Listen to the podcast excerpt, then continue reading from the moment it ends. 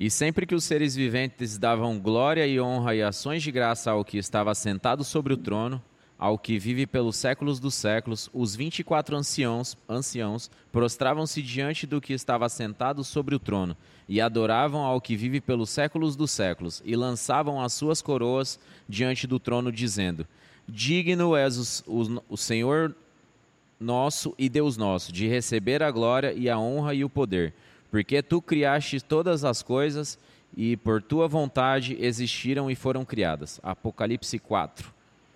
Roda a vinheta aí.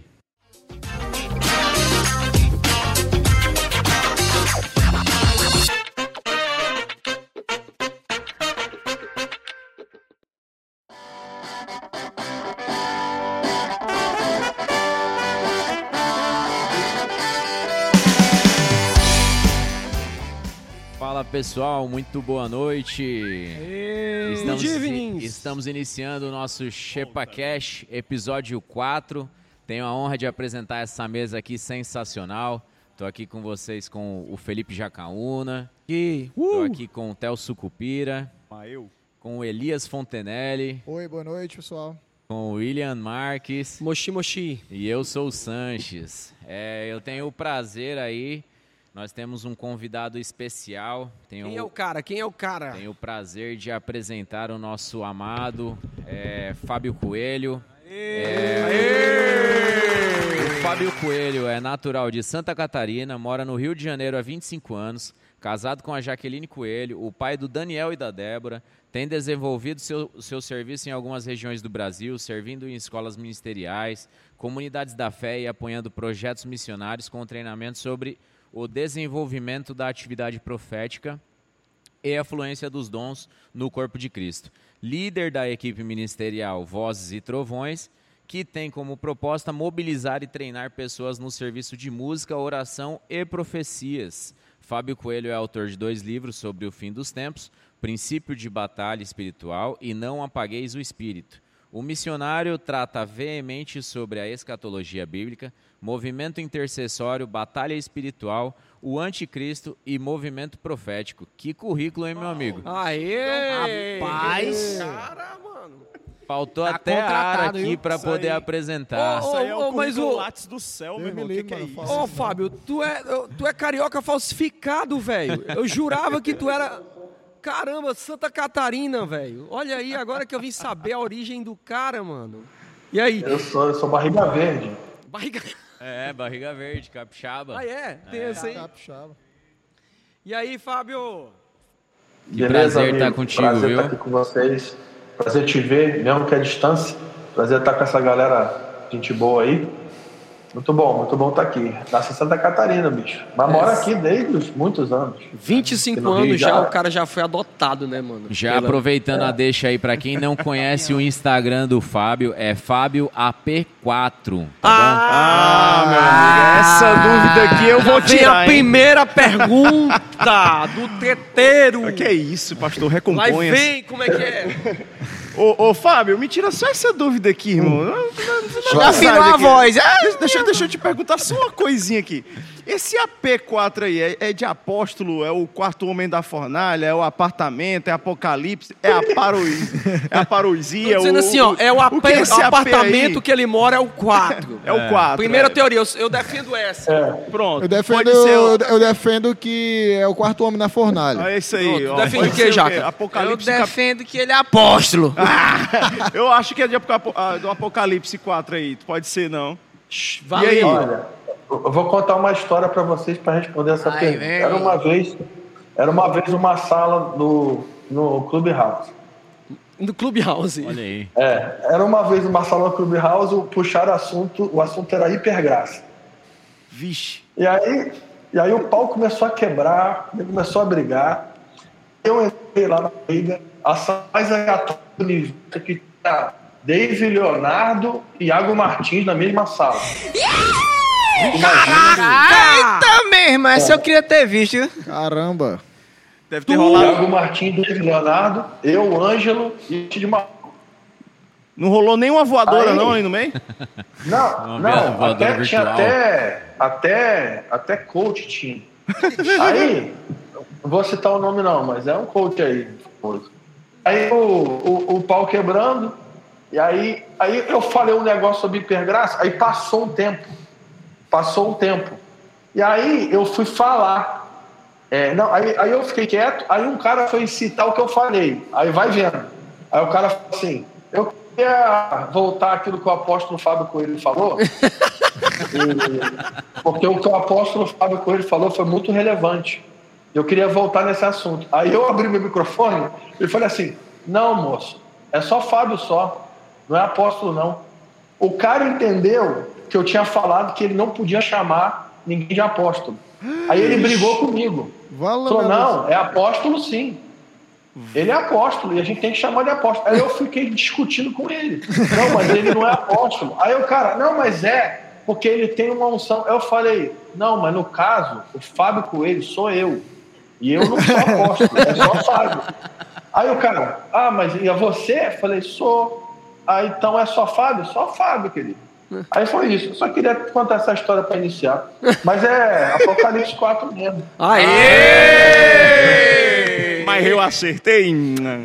Bolão! Começamos bem. Mas eu já, já, já pensei em mudar isso algumas vezes no meu, no meu, Pois no é. meu Twitter, no meu Instagram. Mas Tá aí, ó. seguindo. Já, aí. já começamos instruindo aqui Olha já. aí, Hoje já aí, começamos aí. resolvendo o dilema da vida dele aqui já. Pronto. Um primeiro, Pronto. o que é o AP? O AP agora você que está assistindo agora, você já está sabendo aqui, a mesa já está Pronto, sabendo. Apocalipse. Ô Fábio, eu te conheci, eu acho que em 2015, numa escola que teve no Rio de Janeiro. É, é, conheci você, o Michel, né? E depois em 2016 foi quando a gente se encontrou mesmo, essa é a primeira vez trocou uma ideia. E você foi um cara de primeira que a gente que eu conheci o Fábio e foi um cara de primeira que que, que cara que legal, que identificação legal. Só que depois quando não foi 2016 foi quando a gente conversou, mas foi no ano de 2000 o que vocês lançaram Trono foi no ano de 2015, não foi? 2015, é. Foi. E foi quando eu tive um encontro com o, o com um encontro com com o teu ministério, né, com, com a plataforma do que vocês estavam inserindo. E, e foi muito legal porque assim, cara, eu, eu pratico muito soaking, assim, muito, muito. Então eu precisava, cara, era muito complicado porque assim, eu não, eu não sou o cara que pratica soaking com aquela música zen, tá entendendo? Na realidade, aquela música zen, ela me, me, me perturba, tá entendendo? Eu fico, eu fico meio nervoso com ela, né? Então, daí um dia eu estava procurando material e vi a música de você. Cara, mano, e foi fantástico a experiência que eu tive daquela de vocês é, é, do texto bíblico, intercessão e música e foi muito legal. Depois vocês lançaram Porta e também foi muito o que eu, o que eu via na intercessão era muito linkado a, uma, a um, um- um ministério que estava entendendo que o céu é uma dimensão real e, e, e ele precisa ser trazido à nossa dimensão e isso era uma coisa que em 2015, apesar de não ser novidade, mas ainda assim era um conceito que não era tão abrangente na nação brasileira. E, e, e, e para quem entende disso, o que vocês fizeram assim abriu uma janela. E para mim, pelo menos, foi muito bom isso. Só que, cara, eu conheci vocês ali, a gente sempre se tromba em alguns eventos, mas eu queria, eu queria conhecer, cara, um pouco mais a tua história. Eu queria saber como foi que você parou nisso, como foi que, como, como foi que você chegou no Vozes, tá entendendo? E como é que foi tua jornada, cara? Acho que a gente quer, quer, quer conhecer a tua história. Eu acredito que tem algo muito legal aí. Legal, legal. É, eu vou contar um pouco da minha, da minha história. É, O que acontece? É, eu, tive, eu nasci num lar cristão, né? E sempre é, vivi no ambiente de igreja desde criança, desde pequeno. E desde criança minha mãe é, ensinava a gente as escrituras. Então eu, essa questão da escritura é algo que a paixão pela escritura é algo que eu tenho desde, desde sempre, desde, desde novo. Então essa questão foi muito forte. A gente foi criado num ambiente de, no contexto de igreja metodista, né? E quem conhece um pouco de história da igreja sabe que, que a mãe de John Wesley ensinou os filhos, né? John Wesley e Carlos Wesley, eles foram Suzana. alfabetizados com a Bíblia. Suzana era osso. Ela é o braba. duro, E braba. aí, a gente, a minha mãe tinha muita influência, foi muito influenciada por Susana Wesley, né? E por o avivamento de Wesley. Então a gente vivia muito nesse contexto e a gente, Bíblia pra gente aqui é desde sempre, né? Aqui em casa. É, tem até uma história engraçada que com, acho que com nove anos, ou nove anos de idade, um pastor estava pregando, eu lembro disso. O pastor estava pregando, aí eu, eu, o cara mandou assim na pregação: Não, porque Gabriel apareceu para Zacarias e falou: Vai nascer um filho. Aí ele falou assim na pregação: Foi a primeira vez que um anjo anunciou o nascimento de alguém na Bíblia. Aí eu levantei a mão, tinha nove anos, no meio do culto, levantei a mão e falei assim: Não, não, o anjo anunciou o nascimento de Sansão também. Aí eu consertei o pastor com nove anos de idade Caramba. no culto. Essa é a minha história, perturbador da vida dos pastores. Aí o que aconteceu? Identifico. Eu vim para o Rio de Janeiro, a gente veio aqui com 12 anos. Meu pai, meu pai veio a trabalho. é, e aí, com 13 anos mais ou menos, é, eu estava numa igreja, a gente era igreja metodista, era uma igreja histórica, mas assim, bem, bem tradicional e tal. E, e deixa eu só fazer uma pergunta. Eu tô, eu tô descentralizado ou só eu que. Que eu, que eu, eu tô pro lado? Como é que eu tô? Não, Tá tava, bom, tava bom, normal. tá bom. Um pouquinho pro lado. Mas, mas só nada que Mas comprometa. pra gente tá bom aqui. Pra nós, Agora piorou. Agora Aí, aí, melhorou. aí, aí, Tá aí. bom. Aí, Totalmente aí, central. Aí vamos lá, com 13 anos de idade, aqui no Rio já, um- uma equipe missionária veio fazer um trabalho missionário aqui na igreja, ao convite do pastor. O que aconteceu? Naquela época, no nosso contexto, é, trabalho missionário era um, vai vir uma equipe aqui para a gente ir para as casas e, e dar comida e fazer ação social. Né? Era nosso contexto na época. Só que os caras vieram muito mal intencionados e começaram, fizeram uma reunião é, e começaram a orar por batismo do Espírito Santo. E, bicho, o Espírito caiu no lugar, e aí eu lembro como se fosse ontem, eu tinha 13 anos, eu estava sentado numa, numa, numa, num banco, banco de madeira, né? uma boga de história que tem que ter banco de madeira, e aí eu estava sentado lá e eu ouvi uma, uma menina profetizar com a pessoa do meu lado. Cara, quando eu tive esse encontro com a profecia, eu fui ferido pela consciência da realidade da presença de Deus. Engraçado que a profecia não era nem para mim, era para a pessoa que estava do meu lado. Mas o fato de eu estar ali e for ferido por aquela questão dos dons, é, eu me converti naquele dia, cara. Eu literalmente sou fruto, sou fruto, a minha conversão é fruto do, do dom profético. E aí, cara, eu, cara, eu chorei, comecei a chorar, convicção de pecado. Aí chamaram minha mãe, minha mãe me perguntou porque eu estava chorando. Aí eu disse, cara, foi muito louco. E assim, pra você ter noção, eu, apesar de ter nascido no ambiente cristão, eu nunca tinha visto ninguém orar em língua, nunca tinha visto ninguém profetizar, nunca tinha visto nada, não sabia nem que. Né? a, Porque a met- a né, metodista ela não é, não é pentecostal. Na, é- na- assim, na minha época, eu não sei agora, mas na minha época, ela não era contra, mas também não era a favor. Não entendeu? Então, era- incentivava dentro da igreja. É. Então, tipo assim, não era, não era proibido, mas também ninguém ensinava sobre. Sei. Sim. Aí o que aconteceu é que havia um movimento underground missionário dentro da igreja metodista, e os caras foram lá. E aí, bicho, aí a pessoa orou por mim e eu caí no chão. né? A primeira vez que eu caí no chão, eu não sabia nem por que eu tinha caído. eu falei, por que, que eu caí no chão? e aí eu, eu pensei, vou levantar. Aí não conseguia. E, a- e aí, assim, eu fui ferido, me converti.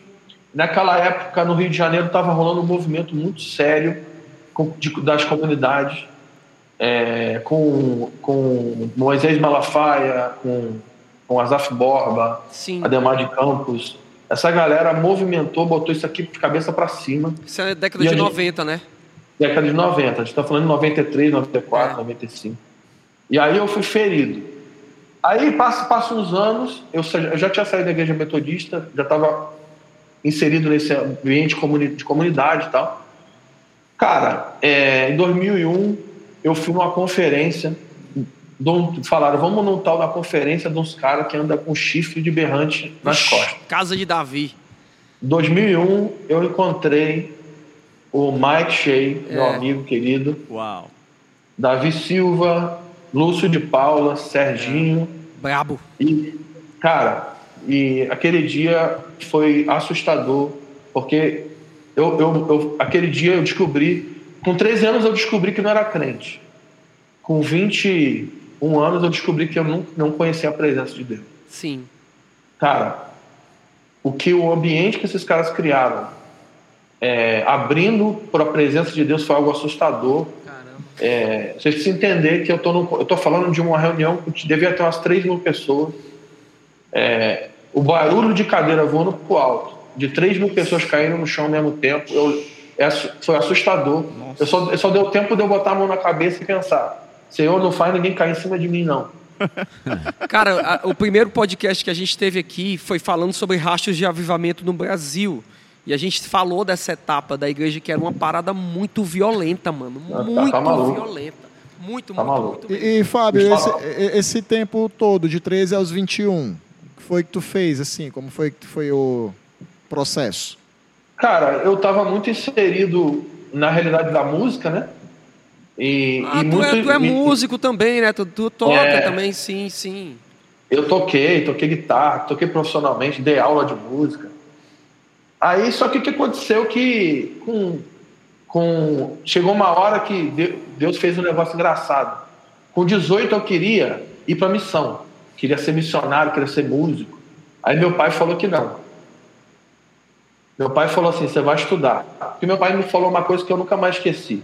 Antes de você ser homem de Deus, você tem que aprender a ser homem. Uau. Uau. Oh.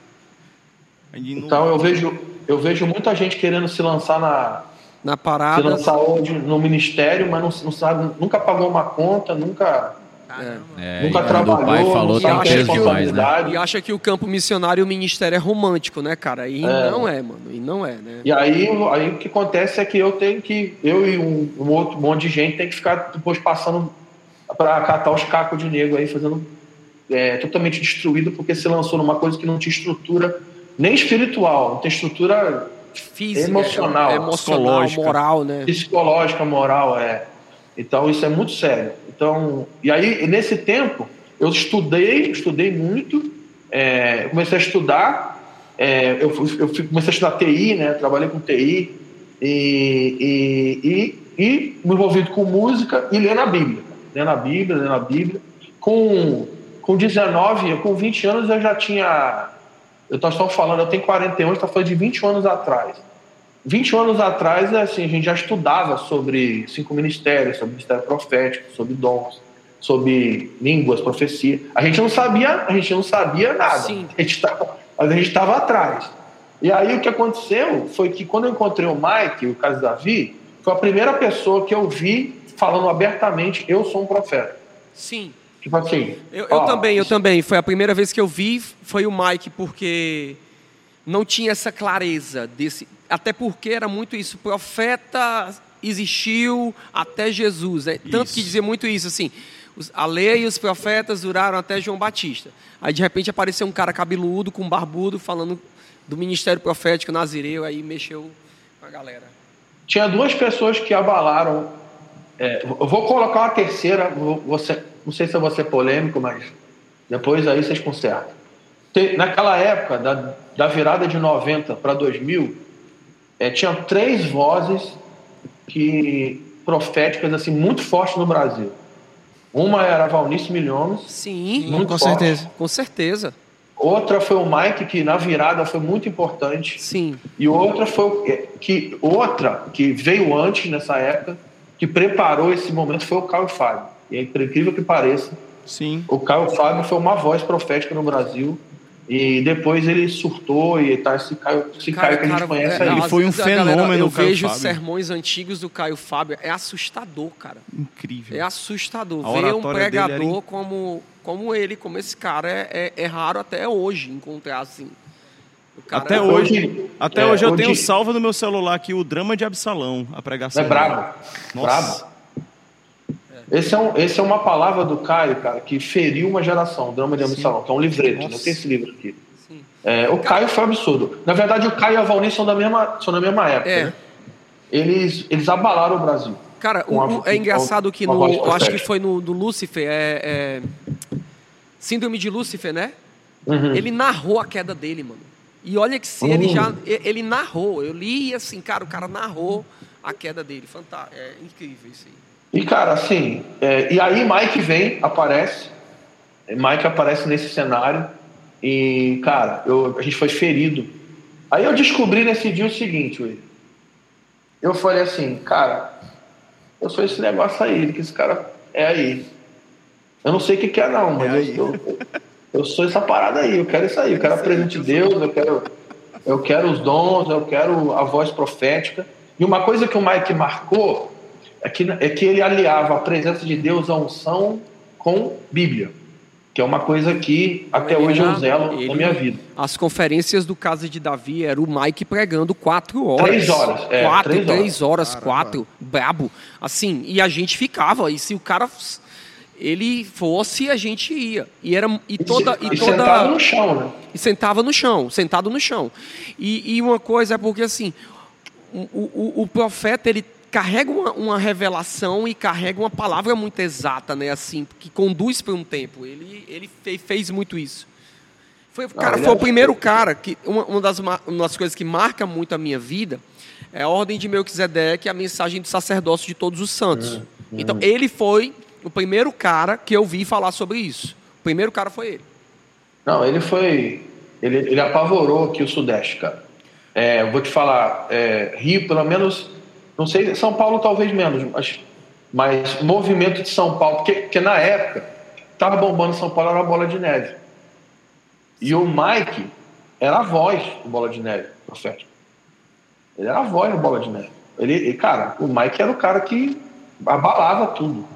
Sudeste, cara, Sul e Sudeste, vou te falar que o Mike foi um cara muito importante. E aí eu tive encontro com a questão do profético. E isso mudou, feriu eu com 21 anos de idade. E aí começou uma busca incessante pelo que é ser profético. E aí começa uma outra fase da minha vida, dos 21 aos 28, que era a busca louca por entender como se tornar uma voz profética. E a gente não tinha material, a gente não tinha ensino, não tinha estudo, não tinha conferência, instrução, escola, a gente não tinha nada. Ô, ô, ô, Fábio, eu não sei se é para vocês aí, chegou só o Mike. Aqui no Brasil, aqui no, no Ceará, chegaram duas vozes, assim, né? Foi o Mike e o Dan. O Dan Duque, Dan que, vinha, que vinha, então trazia muita pegada, trazia muito material do Morning Star, trazia muito aqueles profetas do Kansas, assim. Então eram as duas vertentes que a gente tinha, né? Era o Mike Sim. e o, e o Dan, e vinha, e vinha trazendo isso, né? Assim, a gente teve essas portas aqui. É, eu vou, eu vou- não sei se um foi, eu não sei se foi aí. Vou falar um negócio polêmico aqui que já, o pessoal gosta, já, o pessoal já me ameaçou de morte. Mas vou falar aqui que eu não tô aí na mesa, se quiser me bater, vai ter que vir aqui no Rio. Manda polêmica aí, que eu gosto. Vou polemizar.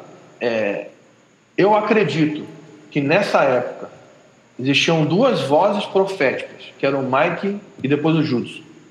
Sim. O- O Gregório e o Dan Duque, eles não eram profetas, eles eram evangelistas.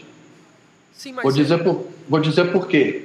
Porque o trabalho do Gregório e do Dan, eles eram os caras que incendiavam lugares, sim, é incendiavam verdade. pessoas, É verdade. O senhor, verdade. pode, ativavam. o senhor pode esclarecer pra gente assim. Senhor, Senhor, O que Fábio, acabou contigo, cara, mano. É questão de respeito, o nosso convidado, pastor, que é isso. Ele começou me chamando de pastor, agora me chamou de senhor. Ô, ô, ô, Daqui a pouco vai me chamar de vascaíno. Querubim, querubim. Fábio, você pode esclarecer para a gente, assim, mais ou menos, qual é essa diferença do evangelista para o apóstolo, para o profeta? Se você se considera um profeta de ofício ou você flui no dom profético, qual é essa diferença? Então, vou, vou, vou tentar. Vou usar Efésios 4, né? Não tem como. Este filho do ego faz uma pergunta desse tamanho, né, mano? Não, é. Ah, O cara responder em- em- é, é, e o cara tá no meio da história dele contando, né? Mas vamos lá, vamos lá. É, Para mim, os ofícios, os ofícios de, os ofícios de Efésios 4, eles têm uma função: capacitar os santos. Ponto. Ponto. Uau! Isso aí. Então, ah, qual que é a função de um profeta? Capacitar os santos, profeticamente. Sim. Qual, ou seja, qual a função de um profeta? Capacitar os santos para que eles santos se tornem proféticos. Qual a principal função do pastor? Capacitar os santos para que os santos se tornem pastorais. A- e por aí vai. Então, primeira coisa, né? Que o pessoal pergunta muito, qual a diferença de alguém que profetiza para alguém, alguém que tem o dom da profecia e para alguém que é um profeta?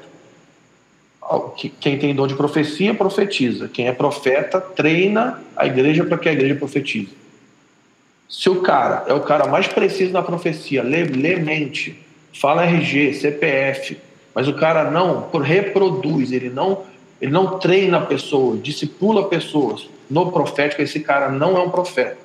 Ele só é, só tem um dom de profecia, Só que não é na profecia. que não é que não é pouca coisa, né? Interessante, Só- eu, só- eu nunca tinha visto essa abordagem, mas ela tem. Massa, não é, com legal. certeza. Porque assim, vamos olhar, o que, que o Paulo disse? Eles capacitam os santos para a obra do ministério. Então, cinco ministérios são treinadores, eles não são jogadores. Hum. Ele tem futuro, cara. Eles treinam. Agora, agora parece que eu ele, ele entendi. tem futuro. Ele tem futuro. Eu, eu acredito nesse cara, cara. Continua, Então, assim, continua se- que tá legal. Se você, vê, se você vê um cara jogando muito, muito protagonista, ele é um bom jogador, ele é um astro, ele é um, ele é um craque, mas ele não é, ele não é ofício ministerial. Ele só é o craque do time. O que não é ruim. A gente precisa de craque. A gente precisa de gente fazer o gol.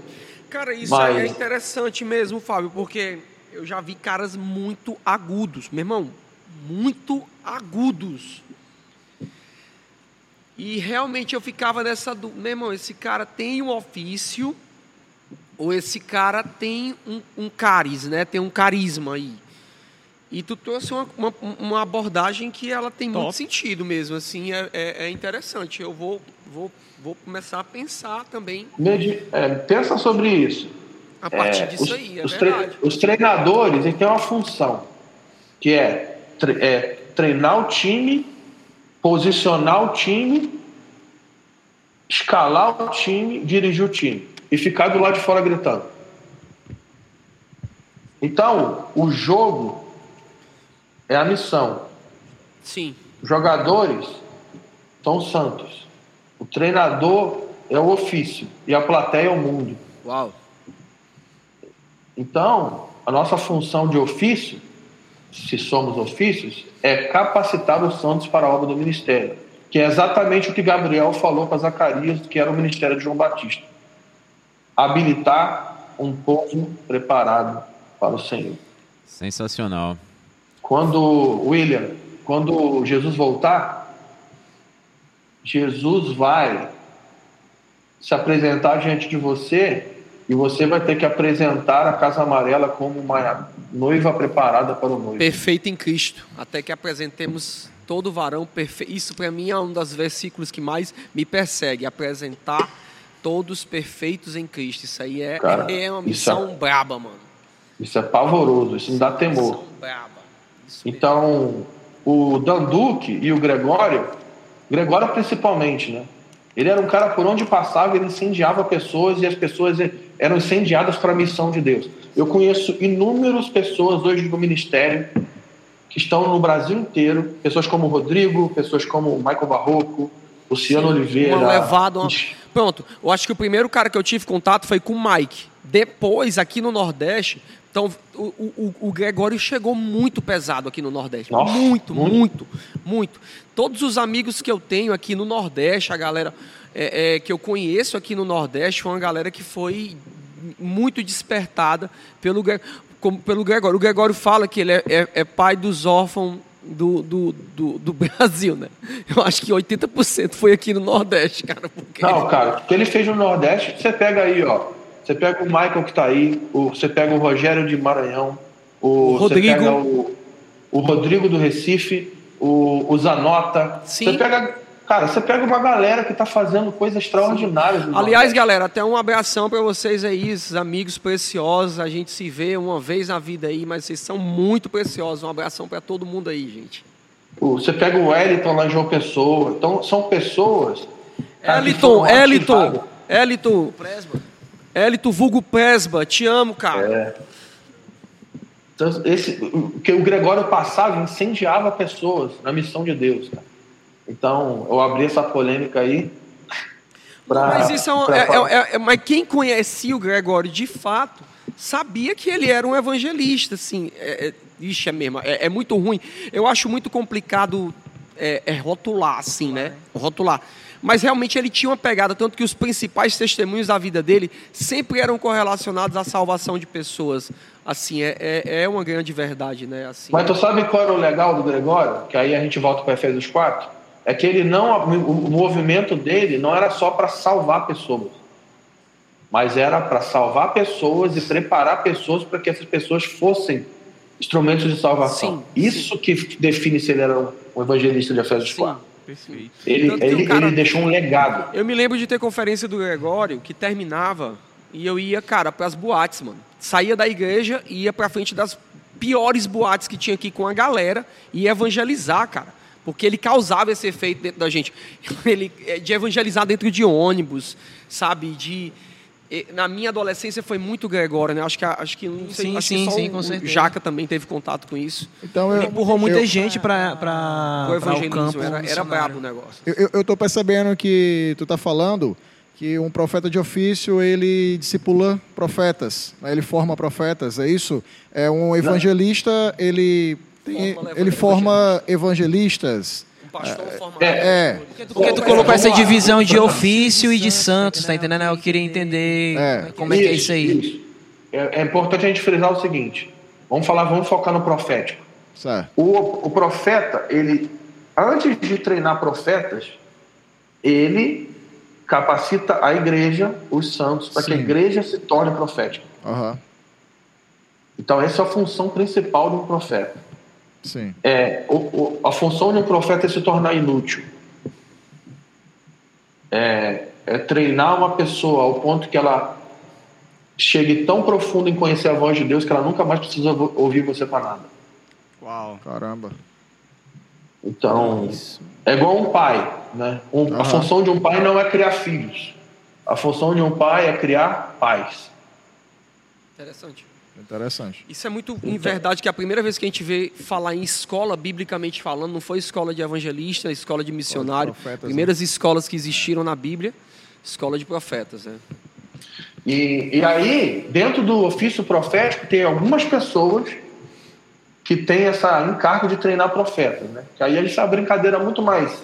ah, Essa brincadeira aí é outra brincadeira que não tem, a gente não tem nem não tem nem nível para falar aqui nessa mesa. A gente, a- gente- no Brasil a gente, tá, a gente não aprendeu nem o, o Efésios 4. Imagina chegar nesse nível, né? Sim.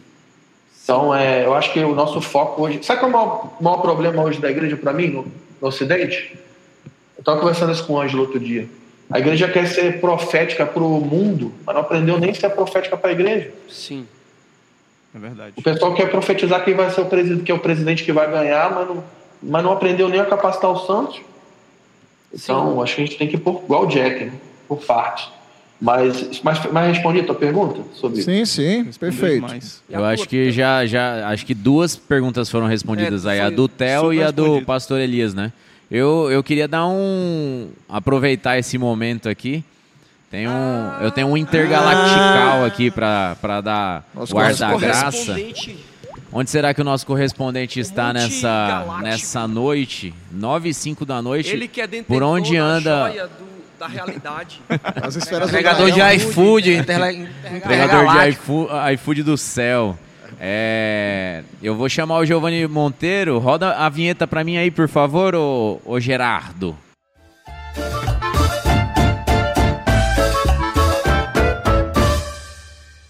Opa, opa, boa noite, pessoal, boa noite! Olha, eu vou até falar um pouquinho mais baixo porque hoje eu estou aqui no trono celeste.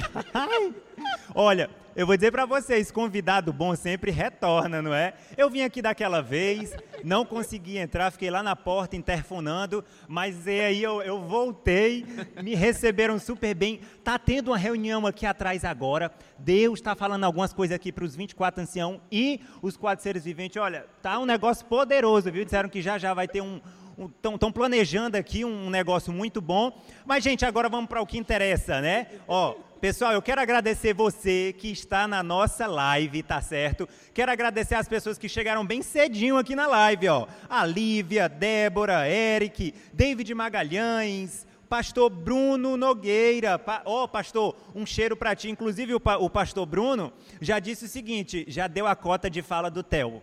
Pode passar. Aí, Theo, é, é, tá pegando no teu pé, né?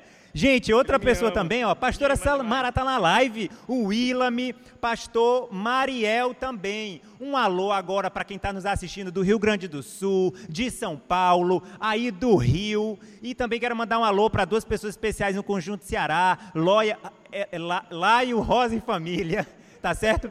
Um cheiro. Pessoal, eu também quero dizer para vocês que nós já alcançamos 600 seguidores no nosso Instagram do Shepcast, com maravilha! 3E, e nós queremos chegar agora a 700. Essa é a meta, beleza? Ô, Giovanni, Nessa live, nessa live. promove, promove o nosso, o nosso canal novo lá É, no céu, pessoal, e cara. agora nós temos um. Ó, é. Ok. Temos agora um canal no YouTube que é o ShepaCast agora, normal o nome ShepaCast. Lá, além de ter as nossas lives, também tem cortes, aqueles cortes maravilhosos, os melhores momentos das lives, tá certo? Pessoal, agora a gente vai para o que interessa. Estão dizendo aqui que mais tarde estão preparando a segunda volta de Cristo, está um negócio bom. A reunião tá dando para ouvir tudo. Aqui em cima tá livre, não, não tem corona, não tem nada, aqui tá maravilhoso. Gente, agora eu vou para a primeira, eu vou para a pergunta, beleza? Depois eu mandei um alô aí para todo mundo. Eu vou deixar vocês com uma pergunta. Ah, Obvia, me, perdão, né? eu quero mandar também um alô pro Fábio. Alô, Fábio, eu vim aqui no céu, raios, trovões. Tá um negócio bom, viu? Eu vim, eu vim ver como era aqui em cima, depois de ouvir Voz e tantas essas trovões, né? canções Voz e aí trovões, do voz e Vozes- trovões. É, do Vozes e Trovões, né? Eu falei raio porque tá tendo uns raios aqui também. Agora a pergunta é a seguinte: Como você acha que Deus está preparando as pessoas para o milênio? Eu, eu agora eu faço essa pergunta aí para a mesa, vocês vão responder. E, gente, eu volto já já. Mais tarde eu vou estar num, numa operação especial. Eu vou vir todo equipado, todo paramentado. Vocês vão ver, tá maravilhoso. Um cheiro, um abraço e valeu! Giovanni. Valeu, Giovanni. Valeu, Giovanni. Muito bom aí a participação. Viu aí, né, O cara Fábio? mais arrebatado. Esse cara é um viajador, cara. Ele tá em Meu cada Deus canto. A gente, a gente fica sempre na expectativa porque é sensacional. O cara anda de translation, o cara é transladado pra tudo que é canto, meu irmão. É melhor do que Felipe. Ele. É. E aí, Fábio, como é que você diz aí? Como Deus está preparando as pessoas aí para o milênio? Então, vamos lá. A pergunta é: como a gente deve se preparar ou o que Deus está fazendo para a gente se preparar? A pergunta aqui foi como Deus está preparando. Tá. Como beleza. está acontecendo, É, né? mas eu acredito que, que tem a ver com isso, né? Eu acho que, eu acho que a, a- Não sei, o que é, é, fica à vontade para responder essa pergunta. Manda ver. O profeta aí é o Fábio. Vai, vai, responde. Não, aqui, meu nome é Fábio só. Eu, eu, eu, vend, eu, vend, eu tô vendendo meu título. Se alguém quiser comprar aí, entre em contato no Instagram. É, então, eu acredito. Vamos lá. É, vou- eu vou, vou falar de trás para frente. Para o fim dessa era acontecer, é, Mateus 24 diz que o evangelho do reino precisa ser pregado para testemunho em todas as etnias da terra. Jesus disse isso. Então, o que define o fim dessa era? O testemunho e a pregação do evangelho do reino em todas as nações, todas as etnias da terra. Ponto. Para ter o evangelho sendo pregado, precisa ter testemunha. Então, vamos, vamos, vamos por partes. O evangelho precisa ser pregado para testemunho até os confins da terra. A palavra testemunha no grego significa Marte. Alguém que abriu mão da sua vida para viver a vida de Cristo. Sim. Só quem é Marte, só quem é crucificado, vai daí testemunhar sobre o Evangelho. Até aqui fez sentido para os irmãos? Sim, sim. Amém. Beleza. Antes- Então, o que, que precisa ter para ter esse testemunho? Efésios 5 diz que vai se levantar antes da volta de Cristo a igreja gloriosa. Uma igreja que vai ser glorificada pelo poder do Espírito. E se a gente for olhar o testemunho da glorificação do corpo de Jesus, do corpo físico de Jesus, é, ele, está, ele está morto numa tumba, os seus discípulos o abandonaram, os seus amigos deixaram ele para trás, os seus os discípulos do caminho de Emaú estavam chorando, é, indo embora, Pedro voltou a pescar, parecia que tudo estava perdido. Verdade. Mas quando, mas quando pareceu que tudo estava perdido, o Espírito entrou dentro da tumba e ergueu o corpo glorioso de Cristo Jesus. Amém. Então, antes de, de, de Jesus voltar, vai se levantar uma igreja gloriosa. Sim. Amém. Vai se levantar o corpo místico de Jesus é, em poder do Espírito para pregar o Evangelho e para dar testemunho do Evangelho em todas as nações. O que, que precisa acontecer para Efésios 4, para Efésios 5, igreja gloriosa? Precisa ter Efésios 4. Então, como que a igreja vai chegar na medida da estatura do varão perfeito, que é a igreja gloriosa? Deus vai restaurar os cinco ofícios ministeriais para capacitar os santos para a obra do ministério. Sim. Tá fazendo sentido? Tá Demais, rápido? sim. Sim. Então, então vamos voltar tudo de novo, de trás para frente. O fim dessa era é o evangelho do reino sendo pregado para testemunho. Para ter testemunho, precisa ter igreja gloriosa. Efésios 5. Para ter igreja gloriosa, precisa ter Efésios 4. Precisa ter sacerdócio dos santos. Santos cumprindo a obra do ministério. Para ter sacerdócio dos santos, tem que ter cinco ministérios treinando os santos. Para ter cinco ministérios, Efésios 4, tem que ter Efésios 1, 2 e 3, que é a revelação do fundamento da igreja, o mistério de Deus, o mistério de Cristo, que é a revelação do Evangelho de Jesus. Então, eu contei essa matemática toda aí para afirmar para quem está ouvindo é que Jesus não pode voltar a qualquer momento. Sim. Jesus não pode voltar amanhã. Jesus não pode voltar a hora que ele quiser, porque ele decidiu não voltar a hora que ele quiser. Olha que doido. Ele decidiu estabelecer um processo de restauração e o meio para a restauração do plano da redenção na criação é a igreja, o corpo místico de Jesus.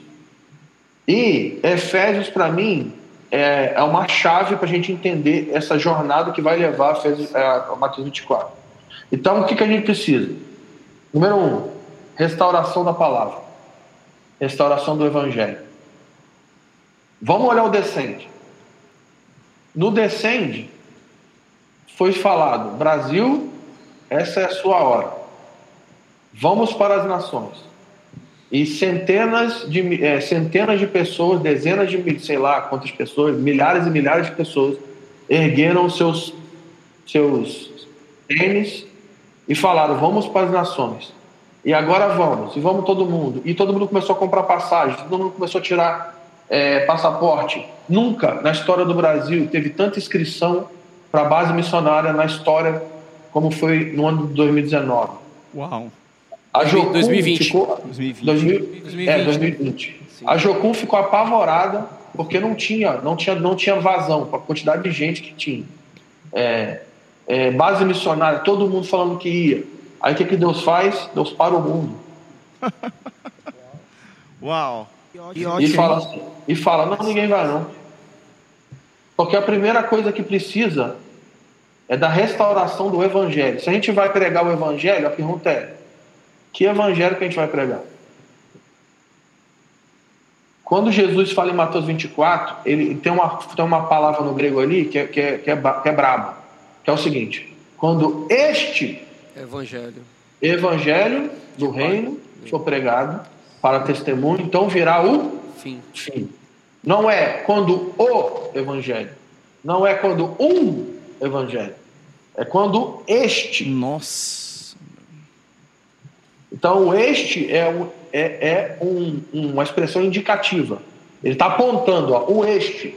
Agora a pergunta é: qual que é o este evangelho que está sendo pregado? O que ele está pregando em Mateus 24, 25. Sim. O problema é que O Brasil quer ir para as nações? Beleza, vamos, mas qual é a mensagem que a gente precisa carregar? Então, número um, precisa de restaurar Efésios 1, 2 e 3. A mensagem. Como que a gente vai restaurar a mensagem? Deus está levantando homens e mulheres dons no Brasil e nas nações para serem imergidos, para encarnarem a palavra.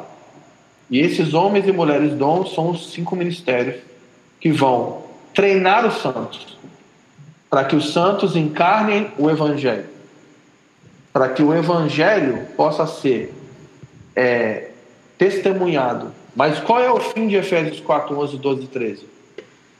vai chegar um tempo onde o corpo de Cristo vai chegar à estatura da medida da varonilidade de Cristo. Sabe o que significa isso? Que Jesus não é pedófilo. Uau. Jesus não vai se casar com uma criança. Jesus Uau. vai se casar com uma esposa madura. Uau! Então, a função dos cinco ministérios é treinar os santos para que os santos se tornem a igreja gloriosa. Para que, por meio dessa igreja gloriosa, nós, nós vamos dar testemunho do evangelho a todas as etnias da terra. Então, o, o milênio vem. Deixa eu te perguntar uma coisa. Então, na tua ótica, existe dentro da igreja uma divisão, né? Que é que como tu falou aí, tu utilizou o símbolo dos treinadores, né, e os santos. Então os santos eles eles são a, a noiva de Cristo e tem uma outra ala que são os treinadores. Existe essa divisão, então, pelo que eu entendi na tua ótica, é isso? Não, vamos lá. Todos são a esposa de Cristo. Mas dentro da esposa de Cristo tem aqueles que treinam. Sim. Fez sentido? Sim, sim, sim, sim agora, agora entendi. Sim. Pensa comigo. Ah, vou falar um texto que é meio polêmico também, mas vamos lá. O texto lá que fala da, das, das, das dez virgens. A pergunta é: quem são as dez virgens? Porque eu cresci ouvindo as pessoas falar que eram as, a noiva, mas, pô, Jesus não é poligâmico. Jesus não vai se casar com dez, dez noivos. Sim, sim. As dez virgens não são as, é, as noivas. Ele não é polígamo, né? Ele não é, é pô. Então, dez, sacada, vai casar com dez? Igreja, é, igreja católica, metodista, batista, é, é, é dez noivos. Dez virgens. Quem são as dez virgens? São, são as madrinhas do casamento. Jesus pegador aí, não, não vai. É. São aquelas que no casamento judaico elas vão à frente da noiva iluminando o caminho para que elas ah, se encontrem. Ah, sim. Para que elas se encontrem com, com, com o, o noivo, né? Sim. E então a figura da, da, das virgens com a lâmpada é a mesma figura do amigo do noivo. A única diferença é que o amigo do noivo vai na frente do noivo e as virgens vão na frente da noiva. Mas no final é a mesma coisa é preparar o caminho para o encontro do Cristo com a esposa. Então, respondendo a sua pergunta, todos nós somos sacerdotes, todos nós somos igreja, mas dentro da igreja tem aqueles que treinam. Agora, quem, quem, quem, quem, quem é maior? O treinador ou o craque do time? É isso mesmo. Eu acho que eles andam é, colaborando, né? Os dois, é, os dois mas, colaboram. Mas vamos lá, vamos, mas vamos ser sinceros. Em nível de evidência, né? Você está falando? Quem, quem, é maior? Quem ganha mais? O craque ou o treinador? O craque. Quem que levanta a taça? O craque. Quem é que dá entrevista lá no Fantástico? O Gabigol. E, e, quando dá errado, quem é o primeiro a ser mandado embora? É, é o, treinador. Então quem é o quem é o, quem é o servo? E a gente até viu em casos assim, levando para o âmbito do futebol, que o, o craque tem até o poder de derrubar o treinador. Ah, no Flamengo, querido, quem manda é o Diego. O Diego manda mais no Flamengo que o Ceni. Fala muito mais. Hum. Não, aí já tá começando a bagunça aqui. O assunto tá sério, aí começa a botar não, Flamengo, mas, já já mas, bota Corinthians. Olha o Milton Neves aqui para vocês. É só para trazer. Mas assim. Mas, mas, eu tô falando um monte de doideiras, mas isso está fazendo sentido? Com certeza, tá, tá trazendo muita clareza, sim, tá trazendo muita clareza. Tô entendendo. Entendendo. E é isso aí mesmo. Essa, essa, essa preparação, amigos do noivo, entendimento, preparação para um cenário que vai, que vai ser montado. Eu acredito que a igreja, a igreja né, da tribulação, que vai passar pela tribulação, é a igreja mais madura que já viveu sobre a face da terra. Eu, eu, eu, eu, eu, eu entendo isso. Tem um ponto que eu acho que. Eu não sei qual a tua posição sobre isso, mas assim, eu acho que é um equívoco. Agora, tu diz que é a ala da polêmica, né? Achar que a igreja apostólica foi o topo do que se a igreja pode alcançar. Jamais. Tá entendendo? Porque para mim ela morreu na imaturidade. Quando você lê Hebreus, você vê, não, os caras morreram na imaturidade, porque eles se tornaram tardios para entender muitas coisas, né? Então eu acredito que essa igreja que perdeu a revelação de Hebreus, é, ela vai estar pronta no fim dos, no fim dos tempos. Eu não sei qual a tua posição sobre isso. Assim. Não, isso que você falou, agora vamos para assuntos altos, né? É, eu concordo com você no que se refere a Atos 1, a, a igreja de Atos não é a igreja gloriosa. Fato. Se tu lê Coríntios, cara, tu legal, tu vê que a coisa ficou Sim. brava. Então, a coisa, a Coríntios ali, o negócio estava feio. É, mas. E o louco é que Coríntios estava feio e Deus ainda fala que não falta nenhum dom para eles, né? Isso. Nenhum dom para os caras estão faltando. Né? graça. É, é zica, isso é outro assunto. É. O pessoal acha que que a evidência dos dons é sinal de santificação e aprovação de Deus, está muito pois é. enganado. É. Mas, mas voltando ao que você falou, a gente precisa entender que, que, que Pentecostes está falando das primeiras chuvas e da primeira colheita. Né? Sim. E a gente precisa entender que Joel 2 está dizendo ali que o cumprimento pleno de Joel 2 o derramamento do Espírito sobre toda a carne antes do dia do Senhor. Senhor. Atos 2 não é o cumprimento de Joel 2. Atos 2 é o início das primeiras chuvas. Sim. Tabernáculos está falando das últimas chuvas e da última colheita. E deixa eu dizer uma coisa para vocês. O avivamento que está para acontecer na grande tribulação vai ser o maior avivamento da história Amém. Não humanidade. Concordamos em número, gênero e grau. Na, na, grande tribulação vai acontecer as três coisas que estão escritas em, em Atos 1,8. Então, se você que está ouvindo aí, você quer saber o que vai acontecer na grande tribulação, você lê Atos 1,8. Vai acontecer três coisas. O livro de Atos é um, é um espelho da grande tribulação, sendo que a grande tribulação é multiplicada muitas vezes. Então, três coisas vão acontecer na grande tribulação: o maior avivamento da história da humanidade, Joel 2, o maior perseguição e batalha espiritual da história, Apocalipse 12, e o maior, maior explosão missionária que o mundo já Sim. viu vai acontecer na grande tribulação. Sim. Então, se você tem medo da grande tribulação, eu quero te dizer que a grande tribulação vai ser o período mais divertido para viver Isso mesmo. da história. Isso mesmo. Isso mesmo. É uma coisa que o pessoal é, é, é é, o, acho que foi é o, é o Dan Jusser, né, que tem um livro muito bom que é o Páscoa. Páscoa né? Aquele livro é muito bom. E, e, ele o traçando o paralelo do que acontece no, no, no Egito na saída do, dos hebreus com a grande tribulação. Então a gente entende, cara, que o que vai vir sobre o mundo vai produzir, sabe, coisas que são fantásticas. A gente vai ver uma igreja operando num nível que a gente nunca viu, cara. E isso vai ser fantástico demais. Agora tu imagina um avivamento em Jerusalém e depois o avivamento de Antioquia e Éfeso. Já criou um cataclisma no, no Oriente no Médio. Antigo, foi justamente isso. Tu imagina um avivamento global. O que, que vai acontecer no mundo? Né? Tanto que muita gente fala que é ele que vai provocar a grande tribulação, né? Que vai o exigir... avivamento? O Pois é.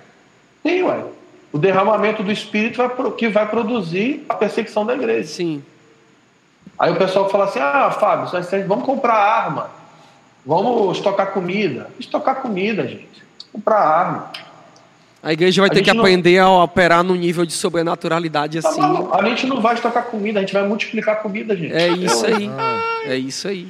Vai é ser empurrada para viver é, sobrenatural. Que nem, é, que nem, é, que nem é, o livro fala, tipo, é, praga sobre todo o Egito, mas em Gozém a parada estava segura, cara. Isso é, é fantástico demais. Agora tem uma parada, que aí voltando ao que eu falei da restauração do evangelho, da mensagem. O último versículo de Marcos, que é polêmico, né? aquela parte ali no final de Marcos tem discussão teológica em cima, mas tem uma expressão ali que é muito forte. Diz assim, ó, Jesus envia eles, né, no final de Marcos, E ele envia. Aí diz assim: e eles foram. Jesus enviou, eles foram. Aí a Bíblia diz o seguinte: que Deus confirmava a palavra que eles pregavam e cooperava com eles com sinais, prodígios e maravilhas. Então o que, que Deus fazia? Confirmava a mensagem do Evangelho com o poder do Espírito. Sim. O problema é que hoje as pessoas estão atrás do poder e dos sinais e não atrás da mensagem. Sim. Os sinais do Egito é, serviam para uma coisa: confirmar a mensagem de, de Moisés. Sim. O problema é que pessoas, as pessoas querem ser apostólicas sem entender a mensagem apostólica. Então, na tua concepção, é necessário, antes que haja, é, vamos dizer, a, a, o sobrenatural de Deus, como tu falou, é a confirmação de Deus, a cooperação de Deus, né? Haja primeiro um alinhamento do entendimento das pessoas que estão levando o evangelho, saber o que é o evangelho, saber que, que evangelho é esse, é isso, né? Sim, é lógico que não vamos ser utópicos achar que toda a igreja evangélica mundial vai Entender, vai chegar nesse lugar. Vai chegar nesse ponto, mas a gente precisa ter uma coesão, pelo menos, das lideranças e, e, e do corpo em si, do entendimento disso. É uma verdade. A gente, a gente vai ter que ter um alinhamento de, primeiro, quem está treinando e um alinhamento do, do que a gente precisa se tornar. Um alinhamento E de aí- paz, né? Podemos falar assim. Alinhamento de? De pais espirituais entendendo Sim, isso. sim. Mentores. É, isso é uma realidade, é verdade. Fábio, cara. a gente estava aqui nas pautas conversando antes do programa começar e teve um assunto que te chamou muita atenção e tu disse que queria muito falar sobre isso. Então explica para a galera que está assistindo agora a gente aqui uma pergunta que foi feita, foi feita sobre dimensões celestiais. Eu- amo muito esse assunto. Acho que aí vai ter um dia que a gente já estava conversando, né, que Com a gente ia tirar um- Necessário um podcast podcast inteiro só para falar sobre sobre, o céu, né? E tem muita gente que tem essa visão platônica do céu, né? O céu, um céu de luzes, né? Um céu de todo mundo com um Abstrato. vestidinho um abstrato, sabe? De todo mundo com roupinha de cetim, né? Cantando 24 Pulando- horas. pulando, pulando de nuvem em nuvem, né, e tal, com a harpa na mão. E o que é que você pensa disso, cara? O que é que A você pergunta pensa? é, o Giovanni Monteiro estava realmente no céu? O, esse é um assunto, cara, que em 2015, eu acho, é, começou a. 2015 ou 2014, algo assim, começou a, a ferir muito a nossa vida aqui, é, no Rio de Janeiro, em São Paulo também. A gente começou a estudar sobre esse tema. É muito influenciado pelo, por dois caras, né? Um foi o Steve Bannon, que era um teólogo lá da, da, da IHOP, o, e, o, e, o, e o John Harrigan, que escreveu o livro The, The, The Gospel of Christ Crucified, o Evangelho do Cristo Crucificado. O que acontece? E isso feriu muito a nossa nosso entendimento sobre o céu. Então, assim, você ter uma noção, hoje eu tenho, a gente tem aqui uma oito horas de aula é, no treinamento só sobre o céu. Então, é um assunto que a gente se dedicou muito assim para estudar.